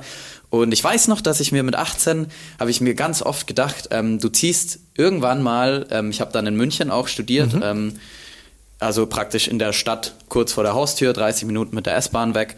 Ähm, du studierst irgendwann, wenn du groß bist, ähm, Nee, du lebst irgendwann in München, in der Stadt, in der du studierst und bist dann alleine in der Wohnung und da kannst du es dann mal ausprobieren. Und das war so, da habe ich mich so mein Zukunfts-Ich habe ich da drin gesehen. Aber, aber, aber, aber da muss ich jetzt nochmal nachfragen. Ja. Hast du ausprobieren klingt so, als ob du dir nicht, nicht sicher warst, dass du. Ja, weil ich immer gedacht hätte, dass ähm, ich bin irgendwie also wirklich ganz klischeehaft, ich bin bi oder ja. so, weil das ist nicht so schlimm, wie schwul zu sein. Und ähm, das kann ich dann in so Phasen abtun. Also ich habe mir das dann immer ausgemalt wie so eine Sinuskurve. Das ist das Einzige, was ich mir in Mathe wahrscheinlich deshalb gemerkt habe. Ich sagen, jetzt redest du schon wieder über Kurven, das hatten wir vorhin ja, abgehakt. Kurvendiskussion, VWL, nee, nee, macht man nicht. Nein, aber auf jeden Fall so ein Auf und Ab. Das heißt, so oben hier war ich, ähm, bin ich dann irgendwie heterosexuell und unten, weil das ist ja schlechter, ähm, bin ich schwul. Ja. So habe ich mir das gedacht. Und ähm, es ging dann sogar so weit, dass ich mich irgendwie nicht getraut habe, ähm, wenn ich mir Pornos angeguckt habe, habe ich mich nicht getraut, zu einem schwulen Porno zu kommen, weil ähm, da habe ich dann nochmal ähm, auf einen Heteroporno umgesucht. Ähm, Wo um du aber auch nur den kommen. Typen angeguckt hast. Wahrscheinlich, ja. ja. Also nicht nur wahrscheinlich, es war so, aber es war also so eine Scham vor diesem Thema, dass ich, das wäre für mich ein eindeutiger Beweis gewesen, dass mich das äh, dass ich nur schwul bin praktisch. Aber wie, ja. wie, äh, das ist äh, schon ziemlich krass, dass du dir selber ja diese engen ja. Manschetten gesetzt hast. Kam das durch, durch die Erziehung oder durch das ländliche Umfeld? Mm. Ich meine, ja. wir alle haben Klischees über bayerische Landjugend, ähm, aber sozusagen, mm. woran lag das, dass du da so gehemmt warst? Ähm, ich glaube auch, also es lag zum einen an mir, glaube ich, weil ich schon immer so ein Typ Mensch war, der Sachen super viel durchdacht hat, also sich ganze Szenarien ausmalt, ähm, obwohl nicht mal ansatzweise was davon äh, als Grundvoraussetzung stimmt und schon auch aus der Gesellschaft. Also ich weiß noch bei meinen Eltern ähm, war es wirklich so, dass wenn das Wort schwul ausgesprochen wurde, dann war es das Wort schwul. Also es wurde mhm. nicht mal richtig irgendwie ja. ähm, normal in der Lautstärke ausgesprochen. Ähm, ich weiß noch so, es war eine Freundin meiner Mutter, die hat einen besten Freund, der ist so irgendwie mhm. wurde das von meiner Mutter immer kommuniziert. Und ähm, ja, und dann hatte ich halt noch, ähm, weil ich, ich habe mit, mit 13, 14, ähm, als ich da in die Schule äh, oder in der, die Klasse gewechselt hat, da wurden wir irgendwie neu zusammengemischt. Ähm, wir waren nur relativ wenig Jungs, äh, nur vier, fünf oder so. Und da musste man halt mit denen dann, weil ähm, ja, das war so die einzige Bubble irgendwie, wenn man cool sein wollte damals. Und äh, einer von denen hat mich dann in eine Gruppe gebracht, ähm, was auch ein bisschen sehr nerdy war, ähm, aber wir haben Trampolin-Wrestling damals gemacht. Also wir haben praktisch Wrestling, so Undertaker, Hulk Hogan, Showkampf aus den USA, haben da die Moves und Aktionen nachgemacht auf dem Trampolin. Und das war dann so eine Jungsgruppe, wo ich, ähm, und das soll jetzt gar nicht äh, als... Was hattest du da für ein Outfit an? Ähm, Boah, ich hatte so eine, meistens so eine Fishbone-Jacke von New Yorker und so eine Baggy-Jogginghose an, weil das Klingt war cool auch so ein bisschen damals. nach Fetisch, ne? Nee, das war damals eigentlich nur äh, cool, cool Hip-Hop, äh, günstig vor allem. Ähm, das war aber auf dem Trampolin. Ich habe das später dann mal in einem richtigen Ring gemacht. Äh, und das war schon so ein knappes Höschen. Und ich hatte auch so äh, Kickpads, hat man die genannt, ja. wie vom Thai-Boxing äh, oder Kickboxing, ähm, damit es schön knallt, wenn man den Leuten irgendwo hintritt. Ähm, aber dafür hat man auch trainiert. Also nur kurz, um den Bogen äh, ja, zu spannen, ja. genau. Ähm, weil das war einfach der, der Ausdruck, alles war super männlich. Also du musstest ja. trainiert haben, du musstest, ähm, durftest keine Schwäche zeigen. Ähm, weil Sachen, die nicht gelungen sind, Aktionen, die man ja da ausführt, das ist ja eine Choreografie eigentlich, ähm, sind schwul. Alles, was schlecht aussah, war schwul. Und das war so ähm, gar nicht mal als Kritik direkt an den Leuten, dass ich die scheiße fand oder so, sondern einfach das System war so, ähm, schwul ist schlecht. Und da habe ich never ever die Möglichkeit gesehen, irgendwie mich zu outen und das gleichzeitig zu machen. Aber hattest du in deiner Schulzeit eine Freundin? Nee. Auch nicht. Wie hast du dir das selber erklärt? Ähm, ja, ich bin halt schüchtern einfach. Also, Ach so, klar. Genau, ja. Und Logisch. es war auch dann immer so der Druck da, ähm, äh, der ist noch Jungfrau. Das war so bekannt in, in der Gruppe. Mhm. Ähm, und das hat mich wahnsinnig unter Druck gesetzt, weil jedes Mal, wenn ich dann Feier war mit den Leuten, die waren im Schnitt auch vielleicht so zwei Jahre älter, musste es darauf rauslaufen, dass man mit irgendeiner rummacht. So war die Formulierung immer. Also wirklich so dieses ekelhafte Rudelverhalten, so nach dem ja, Motto, wir gehen ja. feiern, ähm, um sich eine klar zu machen. Ich benutze jetzt absichtlich irgendwie die. Ja klar, aber, aber das ist ja sozusagen auch super äh, faszinierend. Auf der einen Seite tatsächlich, in, in, dass du in diesen äh, Männerkreisen ja. sehr ähm, ja, homogen ähm, definierten Kreisen unterwegs warst, keine Freundin hattest und trotzdem ähm, die also die Begründung nicht war, dass du vielleicht schwul bist, sondern dass du nee, definitiv nein, schwul bist. Das kam nie ja, als ähm, als Begründung. Das wurde nicht gesehen. Das war, also ich bin mit, glaube ich, der Hälfte davon heute noch ziemlich gut befreundet. Besser als vor meinem äh, Coming Out. Ähm, also emotional, äh, nicht emotional, aber so. Wir können über viel mehr Dinge öffnen, offener ja. sprechen einfach. Es ist viel, viel besser als davor. Und es war aber nie so, dass irgendjemand sich gedacht hätte, oh, der ist vielleicht schwul. Weil es hat auch nicht gepasst irgendwie, haben sie dann oft gesagt. Es war so, ähm, du wirkst nicht so. Ja. Was auch ja, immer Gott, das heißt. Ich wollte sagen, was ja, auch immer das heißt, aber darüber reden wir, glaube ich. Ja. du siehst, sonst wird das ja ein Fünf-Stunden-Podcast. aber dann warst du in, kam es dann so, dass dein Zukunfts-Ich dann irgendwann zu deinem Gegenwarts-Ich äh, war, äh, wurde und du in München in der, in der äh, Wohnung alleine saßt und dann gedacht hast, jetzt könnte ich bi sein und das mal ausprobieren? Ähm, ja, nicht, nicht ganz so. Also es war dann so, dass ich, äh, ich habe immer noch bei meinen Eltern gewohnt, auch mit 20 dann praktisch, obwohl ich schon studiert habe in München. Ähm, und dann war es halt so, ich hatte ähm, das Jahr davor, ähm, hatte ich eine, ja, Beziehung kann man es nicht nennen, aber hatte ich ähm, eine Frau öfter getroffen auch. Aber es war für mich dann immer das Gefühl da, dass es mir viel zu anstrengend. Also das war einfach anstrengend in jeder Hinsicht. Ähm, deswegen habe ich es dann einfach ganz und sorry an der Stelle irgendwie, es war nicht cool, einfach auslaufen lassen. Hast du ähm, sie geghostet? Nee, ich glaube, wir haben uns so gegenseitig geghostet irgendwie auch. Sage ich jetzt. Vielleicht war es auch nicht wirklich so, das tut mir leid. Ähm, sie sitzt jetzt vielleicht zu Hause und trauert dir noch hinterher. Nein, das tut sie nicht. Ich habe sie vor zwei Jahren wieder getroffen und es war gar nicht so awkward. Okay. Also wir haben uns zufällig getroffen. Es war ganz nett. Ähm, ja, auf jeden Fall äh, war ich dann so, dass okay, ich mir dann. Du hast also eine Fastbeziehung mit einer Frau gehabt. Hast genau. gedacht, das ist anstrengend und dann werde ich mal schwul, was äh, definitiv auch anstrengend ist. das wusste ich aber damals noch nicht. Nee, nee, nee. Das genau, war, das, ähm, ich verrate die Pointe. Ja. oh nein, Überraschung, schon wieder. Genau. Nein, ähm, auf jeden Fall war ich. Ähm, so dass das Ganze eigentlich nur online funktioniert hat für mich. Also es war so, dass ich ab und zu heimlich in meinem Zimmer dann auch auf so Chatroulette-Seiten unterwegs war für schwule Männer. Ähm, mir dann ähm, im nächsten Schritt, glaube ich, weil das schon verbindlicher war, so ein Planet Romeo-Konto angelegt hat im Browser noch, mhm. 2011 oder 12, keine Ahnung. Und dann, und das war wirklich, da schlug mir das Herz hier bis zum Hals, habe ich mir das erste Mal Grinder runtergeladen mit 19 auf mein Handy und ich habe gedacht, mein Internetprovider O2 schickt mir jetzt eine Rechnung, wo drauf steht, du hast dir Grinder runtergeladen oder das ist schon am Umschlag ja. am besten erkennbar. Der geht dann an meine Eltern und die sehen das und dann werde ich geoutet bei denen, weil die wissen natürlich auch, was Grinder ist, dachte ich mir damals. Ähm, ja, und dann habe ich da ähm, natürlich alle alles. Aber war das bewusst oder, oder, oder hast du es riskiert oder? Ja, ich habe es riskiert dann, weil ähm, der innere Antrieb war so stark mittlerweile, das irgendwie doch mal weiter zu probieren, ähm, dass ich das irgendwie machen musste, hatte ich so den Eindruck. Und dann, mhm. weil ich überhaupt keine Ahnung hatte, wo ich sonst mit schwulen Männern in den Austausch kommen konnte, ja.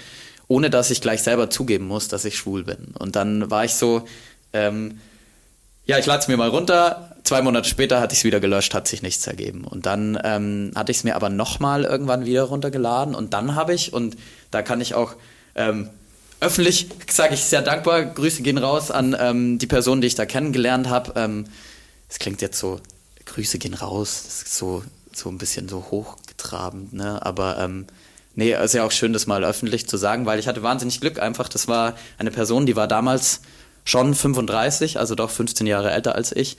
Ähm, und das lief dann ein bisschen länger. Eigentlich bin ich nicht 35, sondern 29. ne, 29 zählt man da mit Buchstaben, äh, mit, mit, doch Buchstaben am Ende. 29 ich weiß nicht, was du meinst. Es muss der Wein sein, der aus dir spricht. Du wolltest erzählen von deinem 35-Jährigen. Ich wollte erzählen, ja. genau, ja. Und ähm, das war so, dass ich da einfach ähm, wahnsinniges Glück hatte im Rückblick, weil ähm, ich wahnsinnig offen auch mit ihm reden konnte über alles. Ähm, er sich mein mein Gefühlswirrwarr über die Familie und so weiter, wo ich mir dann immer gesagt habe, das never ever kann ich mich da outen und ich weiß gar nicht, wie ich es anstelle und so weiter, hat er alles ähm, nicht ertragen, aber mir da sehr konstruktiv geholfen und mich dann auch zu den ersten, zum ersten CSD mitgenommen hat. Nee, Quatsch, da war ich mit der Uni dann aus.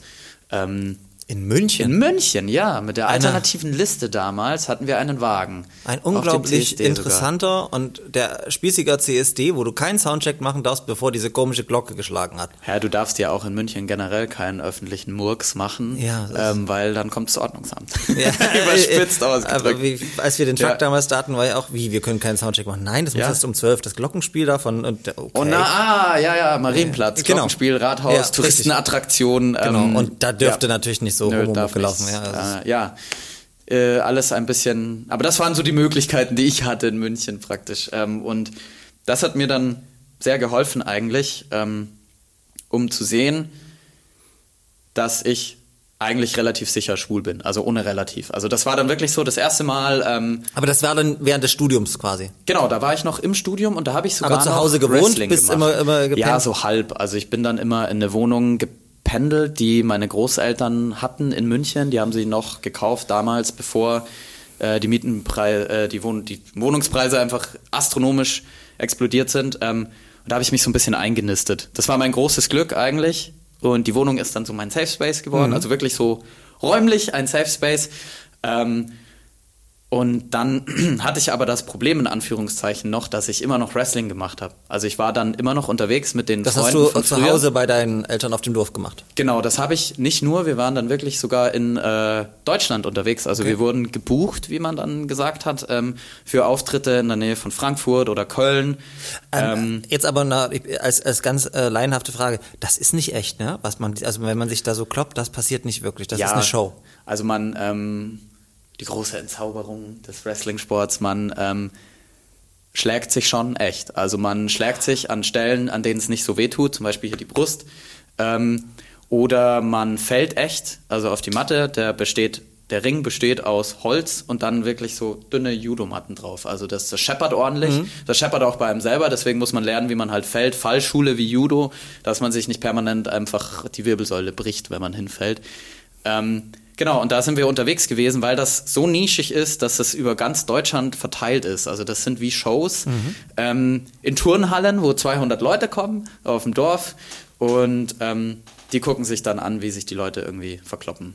Ähm, die Männer zu. Okay, aber da warst du dann noch nicht geoutet oder wie nee, ist das? bei niemandem eigentlich. Und dann, ich weiß noch, das erste Mal war ich dann bei einem Auftritt, wo ich mir dachte, du hattest jetzt was mit einem Mann und jetzt machst du ein Wrestling-Match. Und irgendwie hatte ich dann so ein bisschen Angst, dass ich plötzlich mich nicht mehr beherrschen kann in diesem Match und wie so eine, weiß ich nicht, Sexbestie, besessene Bestie über die anderen herfallen, nur weil die oben ohne sind. Okay. Und das ist dann aber, ja, und das und die ist Zuschauer dann nicht denken passiert. so, oh, wir hatten noch eine andere Show gebucht. Und die Zuschauer so, äh, das ist ja lustig. Nee, aber ähm, das ist nicht passiert, weil ähm, ich einfach das so gemacht habe wie davor auch. Und dann war es für mich so die erste Erkenntnis, dass ich mir gedacht habe, so, wow, was du gerade gemacht hast, ähm, das hättest du dich nie getraut vor einem Jahr. Und dann war das so irgendwie, da war ich dann auf einmal richtig stolz auf mich selber. Also es war so ein schönes Gefühl innerlich. Ähm, und das war dann irgendwie auch was, wo ich dann, glaube ich, das äh, Gefühl kam, dass ich das dann mitteilen muss irgendwie den Leuten, dass ich endlich weiß, äh, wo ich hingehe, so ungefähr.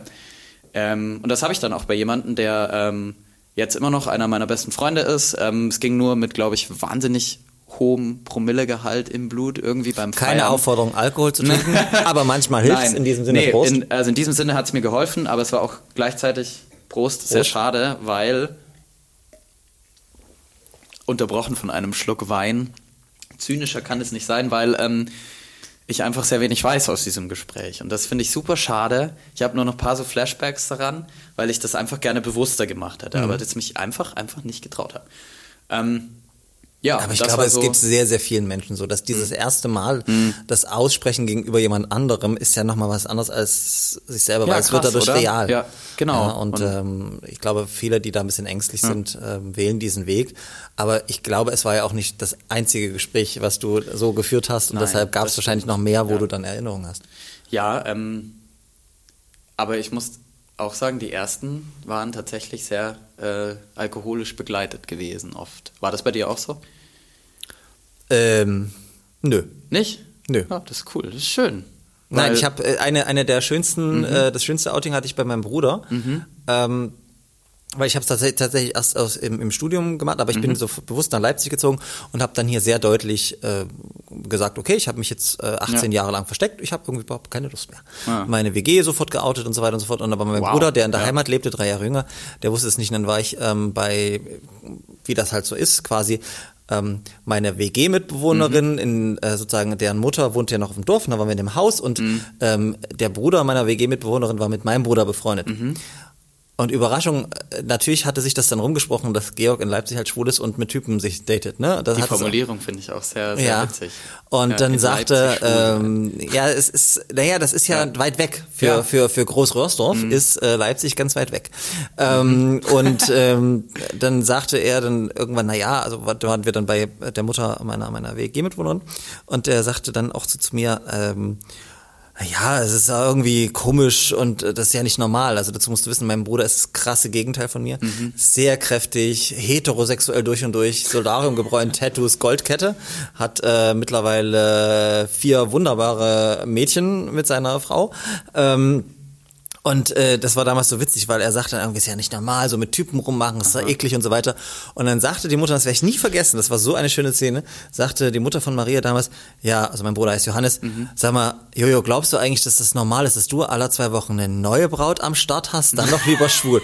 Und dann hat mein Bruder so richtig gegrübelt und gesagt, so, ja, stimmt eigentlich. Und seitdem tatsächlich auch nie Probleme. Also das auch wow. im Dorf. Mein Bruder äh, hat auch äh, mich verteidigt vor seinen äh, sehr so Wrestling-Typen Freunden, das war kein Wrestling mm. bei uns auf dem Dorf, aber doch der sehr äh, prollig, würde ich mm. jetzt mhm. sagen, ja. Aber mm. nö, das war sehr, sehr cool. Wow. Ähm, und äh, für mich war aber Leipzig tatsächlich ja. der, der Safe Space. Und das war okay. dieser, dieser, dieser Kontext, wo ich unbedingt hin wollte. Mhm. Ähm, eine Universität, ähm, hier gab's mhm. Szeneläden. Wow. Ja. Äh, es gab Internet, das nicht meine Eltern abgerechnet haben.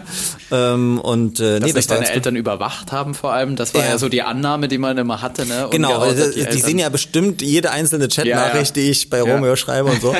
ähm, genau, und das war, das war damals mhm. ähm, der Weg. Aber es war nie so, dass ich mir wie du mhm. unsicher war. Ich mhm. wusste mit 13, 14, ich bin schwul, das ist auch okay so. Ich war aber zu ja. stur, weil ich hatte dann immer gedacht, es wäre so einfach, wenn ich endlich mal eine Freundin hätte. Und es gab mhm. tatsächlich äh, tolle ähm, Mitschülerinnen, Anne, Cordula, Luisa, hi. hi. Ähm, ähm, genau, die äh, sozusagen, wo es sicherlich Möglichkeiten gegeben hätte, aber ich fand das immer mhm. unanständig, weil ich immer gewusst habe, dass ähm, ich da nicht nichts mit anfangen kann. Mhm. Und ähm, Annes Mama, die ganz, ganz toll ist, das war ja. meine zweite, meine Ersatzfamilie eigentlich. Äh, Annes, Annes Mama sagte irgendwann mal beim Plätzchenbacken, weil ich war jeden zweiten Tag bei Anne zu Hause.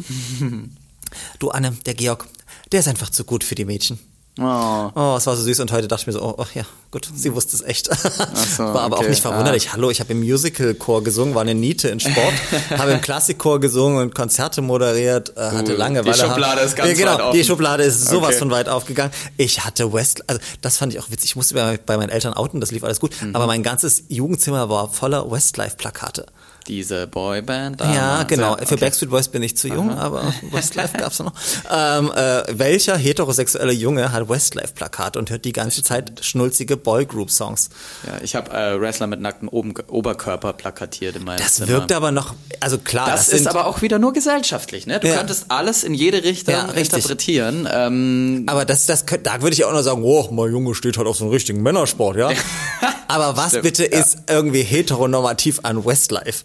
Ja, leider. Weiß ich nicht. Gute ja, Frage. Nee. Bin nicht so im Westlife-Game irgendwie. Äh, habe ich mich auch oft nicht getraut irgendwie. So, ähm, also so, ich habe so schon immer heimlich so die Klassiker habe ich dann schon immer gehört damals, als wir DSDL, äh, DSDL, DSL-Anschluss hatten, so YouTube-Videos, die ersten von Lady Gaga geguckt. Ähm, aber Maxi, das war heimlich. Wenn du jetzt weiterredest, ja. merkt man, dass wir einen kleinen Altersunterschied haben. Deshalb äh, unterbreche ich das jetzt und wir kommen zur ähm, ja, wunderschönen Überraschungskategorie. Uh.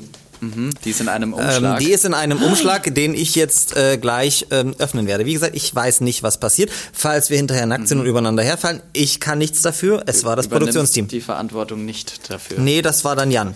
Darauf noch einen Schluck Wein. Genau, bereite dich mal vor. Ähm, ich gucke mal, was passiert. Trommelwirbel. Zu meiner Verteidigung. Ah ja, gut. Jetzt wird es ja auch so philosophisch. Uh. Ähm, also, äh, mhm. gab es da noch was? Nee, ne? Es gab jetzt, ich habe jetzt wieder beim letzten Mal habe ich die Hälfte vergessen, die im Umschlag war. Es nee, lief komplett anders. Ja, tatsächlich. Völlig falsche Richtung. Äh, lieber Maxi, lieber Georg, willkommen mhm. zu Ich weiß es doch auch nicht. Auf welche Frage findet ihr einfach keine Antwort? Boah. Ja, voll schwierig, ne? Oha. Jetzt muss man das, ähm, das Überlegen irgendwie so mit Geschwafel überdecken. Ja, ich würde sagen, du machst das, weil ich bin ja der, der Podcast-Host und darf dich zu irgendwas ja. zwingen. Und ähm, ja. ja, von daher überleg dir das doch mhm. mal, auf welche Frage findest du einfach äh, keine Antwort. Äh, ich gucke jetzt mal, ich habe da jetzt nichts übersehen im, im Umschlag. Ne? Wir mhm. müssen jetzt einfach philosophisch werden, was ja grundsätzlich kein Problem ist, weil gute Moderatoren mhm. können ja auch einfach so Lücken füllen. Aber ich habe so das Gefühl, es raucht bei dir. Unterbrech mich einfach, sonst mhm. rede ich hier die nächsten nee, Minuten einfach weiter. ich wollte gerade sagen, ich kann da schon mal was auch thematisch passend ja hoffentlich sein sollte, auch als Antwort auf die Frage reinspringen und das, was du gesagt hast. Ähm, ich glaube, ich finde keine Antwort drauf, ähm, warum es sowas gibt wie diese seltsame Familiendynamik, in der man einfach nicht über Tieferes spricht oder das Gefühl hat, nicht sprechen zu können, also über Gefühle zum Beispiel, über, in der man nicht einfach hingehen kann zu seinen Eltern und sagen, ähm, hey, ich bin schwul, ähm, übrigens, Punkt. Und die sagen, ah, okay, ähm, passt, ähm, du kannst immer zu uns kommen und wir sprechen darüber, wir sprechen über, äh, weiß ich nicht, Typen, die du triffst oder sowas, wir sprechen darüber so ähm, wie mit Freunden. Weil das finde ich eigentlich super schade. Ich glaube, wenn, aber wenn die Eltern... nicht Familien, wo das so geht? Also mit meiner, um Gottes Willen, mhm. aber... Äh, ja, also ich hoffe, dass es die ja. gibt, aber ich weiß immer noch nicht, warum es das bei mir nicht gab. Und irgendwie, ich habe das Gefühl, dass es seitdem, dass meine Eltern von mir wissen, ist auch noch gar nicht so lange her tatsächlich. Ich glaube, ein bisschen mehr als ein, ein Jahr eigentlich nur. Ähm, viel mehr auf dem Tisch liegt, aber das Thema ist trotzdem eins, worüber zum Beispiel meine Mutter einfach auch nicht so interessiert nachfragt wie ähm, bei anderen Dingen zum Beispiel. Und ähm, da frage ich Was soll sie denn nachfragen? Wie es mit deinem Freund so läuft? Nee, weil den sieht sie ja dann öfter auch. Aber ähm, wenn das sie. Das heißt dann, ja nicht, dass es gut läuft. Das stimmt, ja, das stimmt. Aber zumindest ähm, verhält sie sich ihm gegenüber normal. Also ja, sie, okay. sie äh, ist super offen, super nett zu ihm, äh, also interessiert auch. Ähm, aber ich hätte mir das davor einfach schon gewünscht. Also ich hätte mir davor ein viel offeneres Klima gewünscht. So, wenn im, im Beispiel ist immer, wenn äh, Bilder von CSDs äh, oder Pride-Paraden in den Nachrichten gezeigt werden, dann hatte ich immer das Gefühl, dass die Stimmung jederzeit kippen könnte. Also dass gleich sowas kommt wie, pff, also das, wie sieht denn das aus? Oder was sind das für unnormale Menschen oder so? Oder es kamen bestimmt auch so Kommentare wie Sachen gibt's. Hat es schon gereicht dafür, um mir zu zeigen, irgendwie, das ist ein Thema ähm, des Tabu, ähm, hochgezogene Augenbrauen. Ich habe sogar meinen Eltern erzählt, ich war auf dieser Parade mit der Uni, weil ich gesagt habe, das ist politisch, ähm, das kann ich denen so verargumentieren. Aber das war an der Reaktion, habe ich schon gemerkt, da will man nicht weiter drüber sprechen. Mhm. Könnte sein, ähm, dass sie dann irgendwie, weiß ich nicht, sich da Gedanken macht, dass ihr Sohn schwul sein könnte und das ist ein Tabuthema. Und da frage ich mich, warum ist es so, dass man mit einer Mutter, die eigentlich einen ja perfekt kennen müsste, gleichzeitig ähm, oder auch mit einem Vater irgendwie. So, so ein Nebel, dass da so ein Nebel dazwischen liegt, wo man einfach nicht weiß, wo es jetzt hingehen kann äh, bei Gesprächen, in welche Richtung, dass man dann auch politisch so unterschiedlich ist. Ich glaube, das wäre jetzt auch ein äh, ideales äh, Gespräch mit so äh, PsychologInnen, Tiefenpsychologinnen, ja. die das erklären könnten. Ähm, von daher nehmen ja. wir das gerne auf, traditionell, unkonventionell, der Aufklärungspodcast auch für ihre Psyche. Ähm, aber ich, ich, ich verstehe das sozusagen, dass, da, dass man sich da fragt, aber das ist tatsächlich gar nicht so ähm, die Frage, die sich mir stellt, sondern weil ich kann natürlich, also wie, wahrscheinlich wird es auf deine mhm. Frage auch irgendwelche tollen Bücher von schlauen Menschen geben. Ähm, ich frage mich, ähm, um auch bei dir zu bleiben, ähm, warum Menschen so so ein so wenig Verständnis für für ähm, füreinander haben, warum es so viel Hass in mhm. unserer Gesellschaft gibt, warum das immer schlimmer wird, weil ich immer so denke, naja gut, es tut mir nicht weh, wenn also ich denke immer so, wenn ein hetero Pärchen auf der Straße rumknutscht, würde ich jetzt vielleicht sagen, okay, meine Güte, krieg dich mal ein, leck sie nicht so mhm. ab. Aber das denke ich, aber es tut mir nicht weh. Ich finde es nicht, find's nicht schlimm oder ja. so, aber sobald es ein queeres Paar schwul, ja. lesbisch ähm, macht, dann ist es sofort immer ganz schlimm. Und es ist mhm. nichts, was ich begreife, weil das mit meinem Wertekanon so total mhm. konträr geht, weil ich ich weiß, dass es immer Dinge gibt, die ich nicht nachvollziehen kann, weil sie anders sind. Ich kann nicht nachvollziehen, warum heterosexuelle Menschen zusammen sind, weil ich nun mal einfach sehr, sehr schwul bin, schon immer. Und mhm. das ist okay so. Aber ähm, trotzdem tut es mir nicht weh und ich finde es auch nicht nur okay, sondern es ist so, völlig normal für mich. Und ich verstehe immer nicht, warum es Menschen gibt, die, obwohl sie beispielsweise mit äh, queeren Personen noch nie zu tun hatten, bestimmte Dinge als unnormal, ekelhaft oder sowas bezeichnen. Und ich denke mir immer so, wow, ähm, mhm. sie finden jetzt meinetwegen schwulen Sex zum Beispiel total eklig, aber wir fragen ja auch nicht, was bei Heterosexuellen so im Schlafzimmer passiert, welchen Fetisch sie haben. Wir, wir wissen aus Statistiken, wie oft heterosexuelle Ehen, wie, wie oft man sich gegenseitig betrügt. Ähm, so what? Also das ist, ist nichts, wo ich sage, das ist ein Grund, Grund, Menschen so abzulehnen. Und das mhm. finde ich immer schwierig. Meine Vermutung ist es, dass es so ein bisschen mit Sprache zu tun hat. Also, dass die Menschen ja, sie sprechen Dinge aus, sie sagen, sie finden Sachen eklig. Ähm, und das ist so, weil Dinge oft einfach nicht ähm, hinterfragt werden von den Menschen, die sie sagen. Also da gibt es niemanden, der dir sagt, Moment mal, was hast du denn da gerade eigentlich gesagt? Das und stimmt so nicht. Ich habe gestern den Vorsitzenden unseres Hochschulrates, mhm. ähm, der ist ja höher sozusagen als meine Chefin, äh, korrigiert, äh, weil er ein Wort gesagt hat, was ich nicht wiederholen will, wo ich gesagt habe, das ist pejorativ äh, für schwule Menschen und ja. ähm, der, der wiederum weil ich wusste, ich habe es mich auch getraut, gebe ich glaube ich ehrlich zu, weil ich wusste, dass er ein cooler Typ ist. Ah, okay. Und dass er definitiv nicht queerfeindlich ist. Ja. Ähm, weiß ich nicht, wie ich reagiert hätte, wenn er, wenn er, wenn ich das nicht gewusst hätte. Wenn aber, diese Zwischenmenschlichkeit ja, genau. nicht gewesen wäre. Aber okay. da habe ich ihm auch mhm. gesagt, okay, denk mal bitte drüber nach, was da für Sprache verwendet wird. Ja, aber jetzt nimm mal diese Situation und äh, setz sie in die Familienfeier von Onkel Dietmar, der irgendwie seinen 60. Geburtstag feiert und wo hier 20 Stammtischparolen eine nach der anderen äh, rausgebrüllt wird. Ähm, da ist es dann schon schwierig, auf einmal ja. zu sagen, ey, hey, Onkel Dietmar, ähm, das ist nicht cool, was du sagst. Ähm, weil das verletzt Menschen. Und dann auch noch als ungeoutete queere Person ja. zu sagen, weil das verletzt eigentlich mich, will ich dir aber öffentlich nicht, öffentlich nicht so sagen. Ich glaube aber, wenn also sehr viel Verantwortung. Das ist total viel Verantwortung und ähm, ich merke aber auch im eigenen Umfeld, wenn man sich dann mhm. geoutet hat, was kein kein, ich glaube, jeder findet für jede Person findet für sich die, den idealen Zeitpunkt, äh, das für sich zu erklären. Oder ich hoffe, dass ich wünsche das allen. Aber wenn ja. äh, auch Onkel Dietmar dann äh, einfach den persönlichen Bezug dazu hat, dann würde er sowas auch nicht mehr machen. Weil am Zweifelsfall ja. nämlich dann sagt, okay, er liebt seinen, seinen Neffen, Enkel, Onkel, mhm. was weiß ich auch. Und ähm, dann wird er auch drüber nachdenken. Und das mhm. ist wichtig. Deshalb glaube ich das mhm. schon, dass es wichtig ist, dass wir in der Community auch ähm, den Mut haben, ähm, uns zu outen oder zu erklären, aber ohne zu sagen, es muss sofort sein, sondern wenn wir es dann mal machen, dann auch dazu zu stehen und dann kann man auch Gesellschaft verändern. Ich glaube, es braucht mehr Menschen, äh, die darüber reden, weil jeder Person, die einen persönlichen Bezug dazu dann hat, ich kenne Menschen, die ich liebe, die in meinem Freundeskreis sind, in meinem Umfeld sind, dann werde ich mir dreimal überlegen, ob ich abwertend mhm. über Menschen rede. Ja.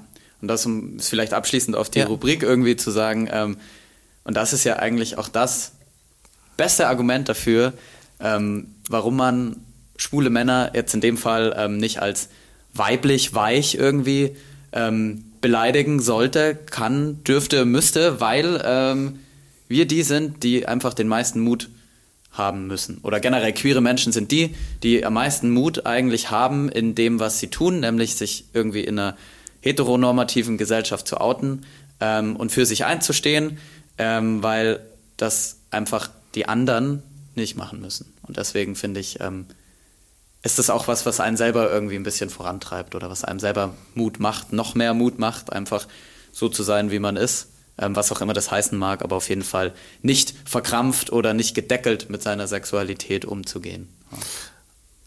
Maxi, also wenn du mir nochmal die Moderation wegnimmst, ne, dann kriegen wir ein Problem. äh, nein, aber ich gebe dir fast recht. Ich ja. Aber du hast es korrigiert, weil ich glaube gar nicht, dass wir schwule Männer so mutig sind. Ich glaube, es ist für uns wird es einfacher. Ja. Ähm, wir sind immer noch auch eine gesehene Gruppe. Mhm. Äh, wie häufig wird stimmt, ja. äh, lesbische Sexualität nicht gesehen? Das stimmt. Also das sollte auf keinen Fall werten. Nee, ähm, das wirken, gesagt, ja. aber ich merke halt zum Beispiel mhm. ähm, aus meinem Kontext, wie schwierig es ist für für äh, trans oder nicht-binäre Personen, die halt also weil das noch auch innerhalb stärker, der schwulen Community. Auch innerhalb der schwulen Community, bei uns innerhalb der Universität.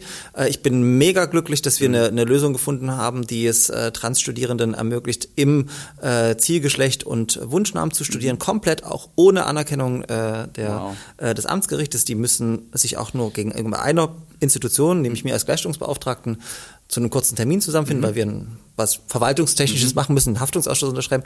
Aber da merke ich, wie. Konkret zum Beispiel dann der Name auf dem Studierendenausweis. Es wird alles oder? komplett. Okay. Sie, können, Sie kriegen wow. eine neue E-Mail-Adresse, Sie kriegen Zeugnisse, Sie kriegen Ihren Studierendenausweis. Ähm, diese, äh, sozusagen, der Deadname, wie man so schön mhm. sagt, der wird komplett äh, sozusagen gelöscht und die Person bekommt also das, was sie möchten. Sie müssen nicht das E-Mail-Konto zum Beispiel löschen, aber es wird komplett eigentlich im neuen Namen, im mhm. Zielgeschlecht äh, übernommen und äh, in, aus den Gesprächen, weil ich führe mit den Personen immer ein Gespräch, ähm, nicht um sie um in irgendeiner Form beraten tätig sein, ob mhm. sie wirklich trans sind, das ist gar nicht meine Aufgabe, sondern einfach zu wissen, in welchem, äh, welcher Situation sie sind, was mhm. studieren sie, wie kann man ihnen am besten helfen.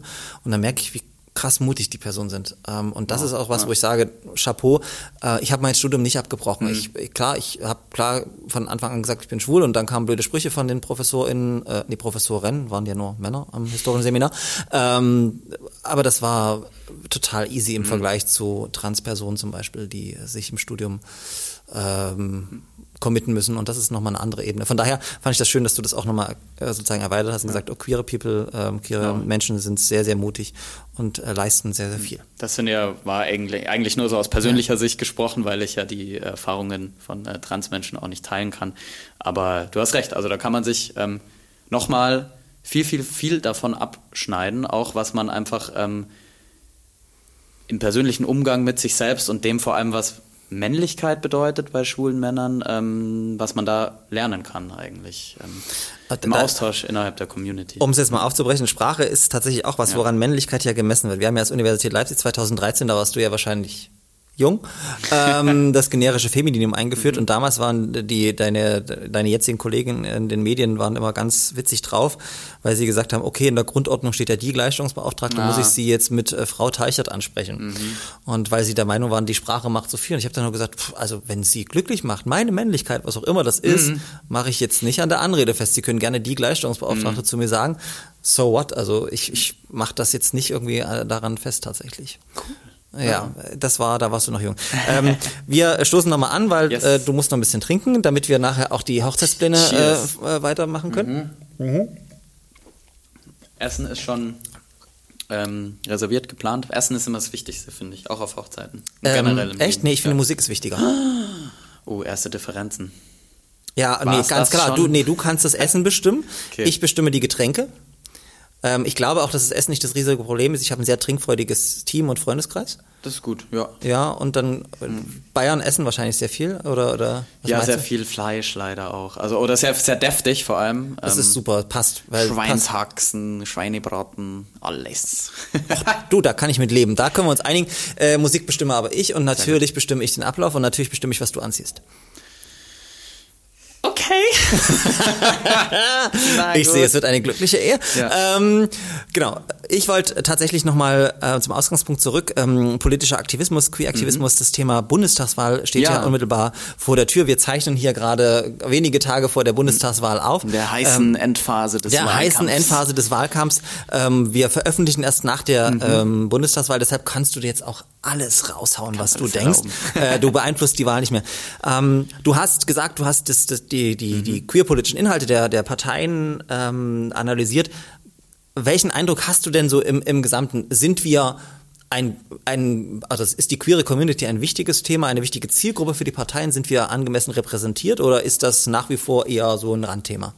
Ähm, ich glaube tatsächlich, wenn man es rein auf die Wahlprogramme bezieht, ähm, etwas mehr. Wenn man es jetzt auf den, sag ich mal, den öffentlichen Diskurs im Wahlkampf bezieht, dann gar nicht. Also ähm, ich meine, die, die, die meisten Auftritte, die ähm, am öffentlichkeitswirksamsten sind, sind ja doch immer noch TV-Trielle, äh, mhm. TV-Interviews. Ähm, und da ging es wirklich nur, ähm, ich glaube, das war das zweite Duell in den öffentlich-rechtlichen oder das erste, das weiß ich jetzt leider nicht mehr, als es ums Gendern ging, was ja irgendwie so noch am ehesten in die Richtung äh, Queerpolitik geht. Ähm, da ging es fünf Minuten darum, einfach, dass äh, ja, Rot und Grün praktisch gesagt haben, ähm, für uns ist das wichtig, alle, zu, alle mitzunehmen beim ja. Sprechen und Laschet gesagt hat, äh, für mich auch irgendwie, aber dann doch nicht so, weil ähm, das generische Maskulinum genau, meint ja, ja, ich verbiete niemanden so zu sprechen, wie er will. Also so diese ja, konservative Argumentation dahinter. Ähm, in den Wahlprogrammen selber ist es aber so, dass äh, doch Passagen zu finden sind, die aber sehr unterschiedlich. Bei der CDU jetzt? In, nein, äh, allgemein. Also allgemein, ich. okay.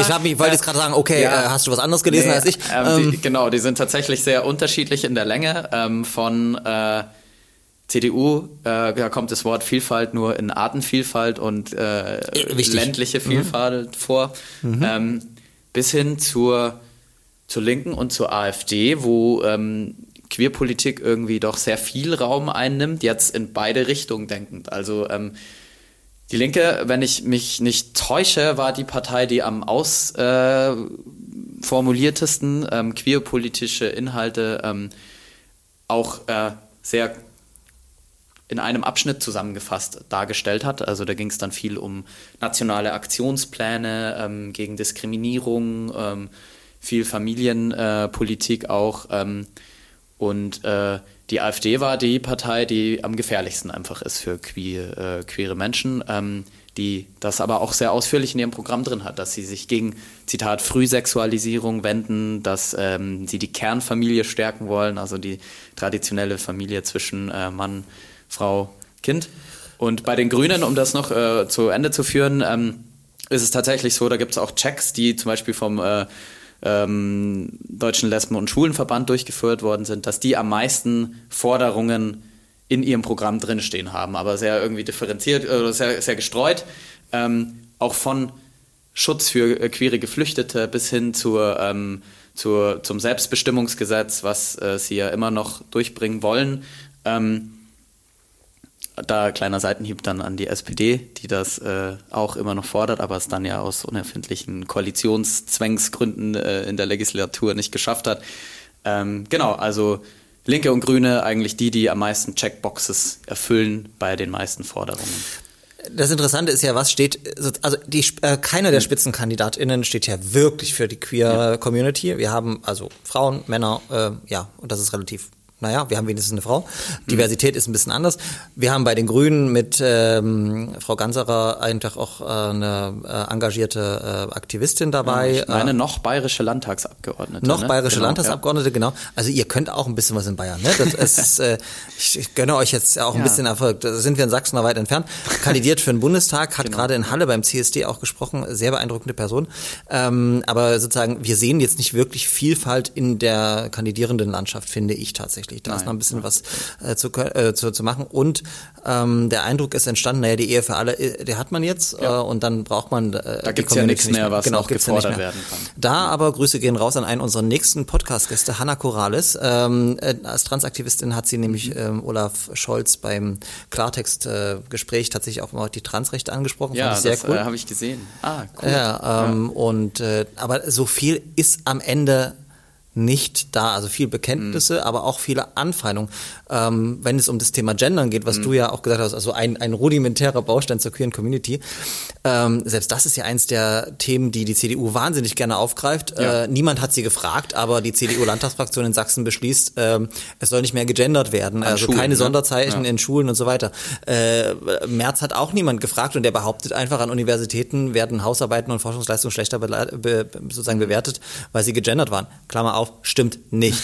ähm, das weiß ich tatsächlich. Kleiner Faktencheck eingeschoben, ja, weil das ist Schwachsinn. Ja. Und, äh, niemand hat sie mhm. gefragt und trotzdem bringen sie das ja. Thema Gendern wieder auf die Agenda, weil und kaum etwas so mhm. äh, sozusagen genau, so das, polarisiert wie Sprache. Da hast du auch die richtige ähm, Formulierung benutzt, weil die bringen das nämlich auf die Agenda.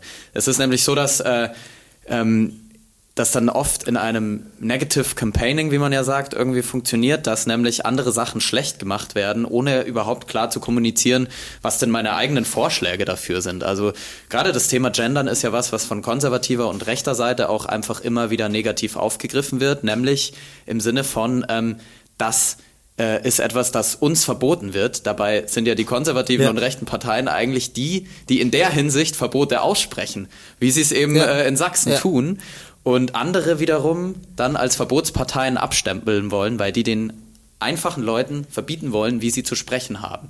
Und das ist, finde ich, super interessant zu sehen, dass das einfach ähm, auch in Deutschland mittlerweile im Wahlkampf passiert, dass Erzählungen ähm, einfach so gezielt umgedeutet werden. Das ist wahrscheinlich schon immer in Wahlkämpfen passiert, aber ähm, die Hinsicht finde ich, in der Hinsicht finde ich es nochmal besonders spannend. Und trotzdem frage ich dich, ich gehe davon aus, aber du hast gewählt oder wirst wählen? Ich äh, habe Briefwahl beantragt, der Zettel liegt immer noch bei meinen Eltern und ich muss gucken, dass ich rechtzeitig zu meinen Eltern komme, damit ich den noch einwerfen kann. Ja. können wir im Nachgang drüber reden. Ich bin ja Wahlvorstand in, und weiß, wie man damit umgeht. Äh, von daher, das, das kriegen wir. Ich habe noch nicht gewählt, genau. Um, aber du, du weißt, ja. wen du wählst. Ähm, ich tendiere noch ein bisschen, aber die Richtung weiß ich auf jeden Fall. Okay, und jetzt Orakel. Dieser Podcast kommt nach der Bundestagswahl raus. Uh. Wer wird die Wahl gewinnen? Wer wird, oder sagen wir anders, wer wird hm. stärkste Partei? Ah, ich glaube, ähm, dass das tatsächlich ganz knapp noch die SPD werden könnte. Ähm, ich habe ein bisschen das Gefühl, dass es doch sehr, sehr, sehr, sehr viel, viel knapper werden kann als Umfragen, die ja hier dann oft mit so vier bis sechs Prozentpunkten Unterschied zwischen SPD an erster mhm. Stelle und CDU, CSU an zweiter Stelle ähm, schwanken, dass das doch noch eine knappe Kiste wird zwischen äh, Union und SPD. Und dann ist die Frage, wird das dann so ein Ding wie damals mit äh, Merkel-Schröder 2005?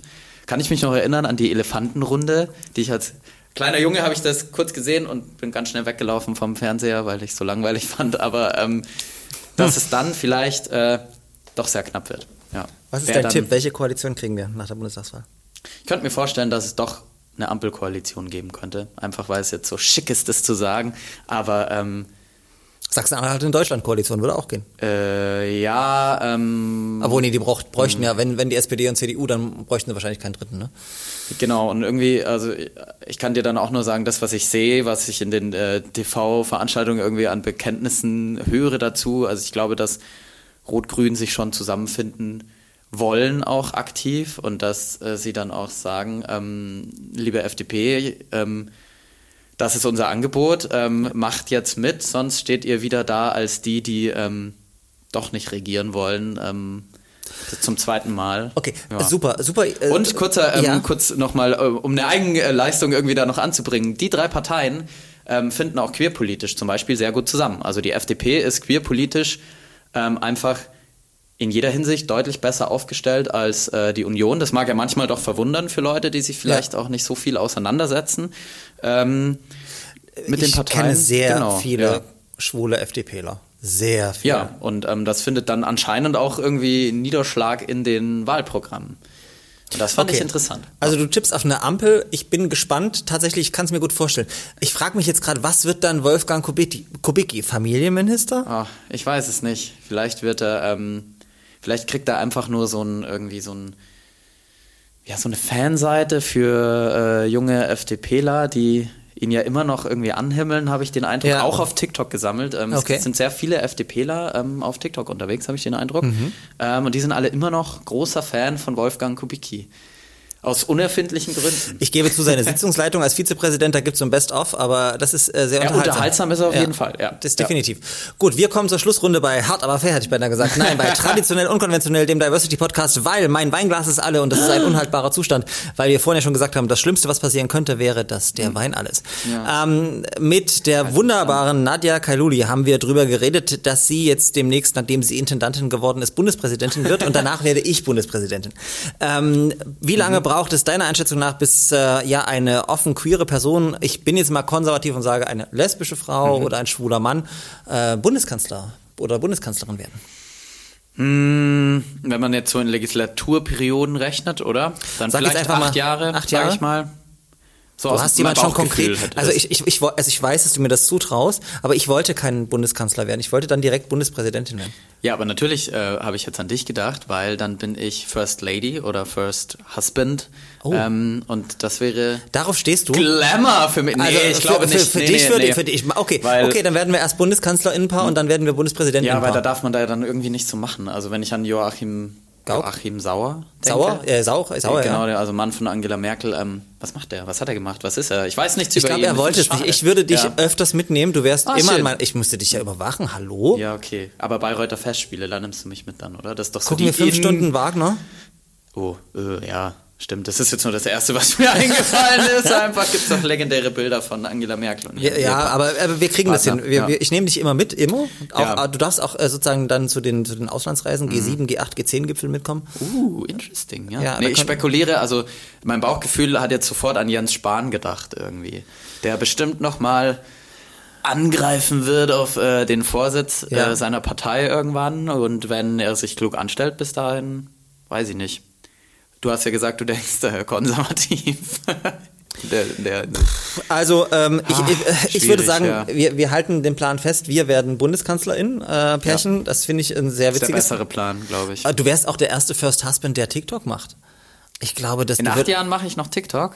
Vielleicht. Du hast ja. doch vorhin gesagt, dass du das machst. Dass, dass ich alt werde mit der Plattform, ja. Ja, aber guck mal, was du dann schon Fame hättest als Mann von mir, also vom Bundeskanzler. Ja, wahrscheinlich. Es wäre wär großartig. Wäre gut für TikTok. Es bedingt sich beides dann. Ja, dann, ne? ich denke auch. Und wir hätten eine ganz andere Transparenzoffensive ja. äh, und ich finde, ich glaube, das, das wird gut. Ja. Und dann sagen wir nach acht Jahren, weil ich finde, 16 Jahre zum Beispiel sind sehr, sehr lang, äh, mhm. zu viel. Nach acht Jahren mhm. sagen wir Schluss.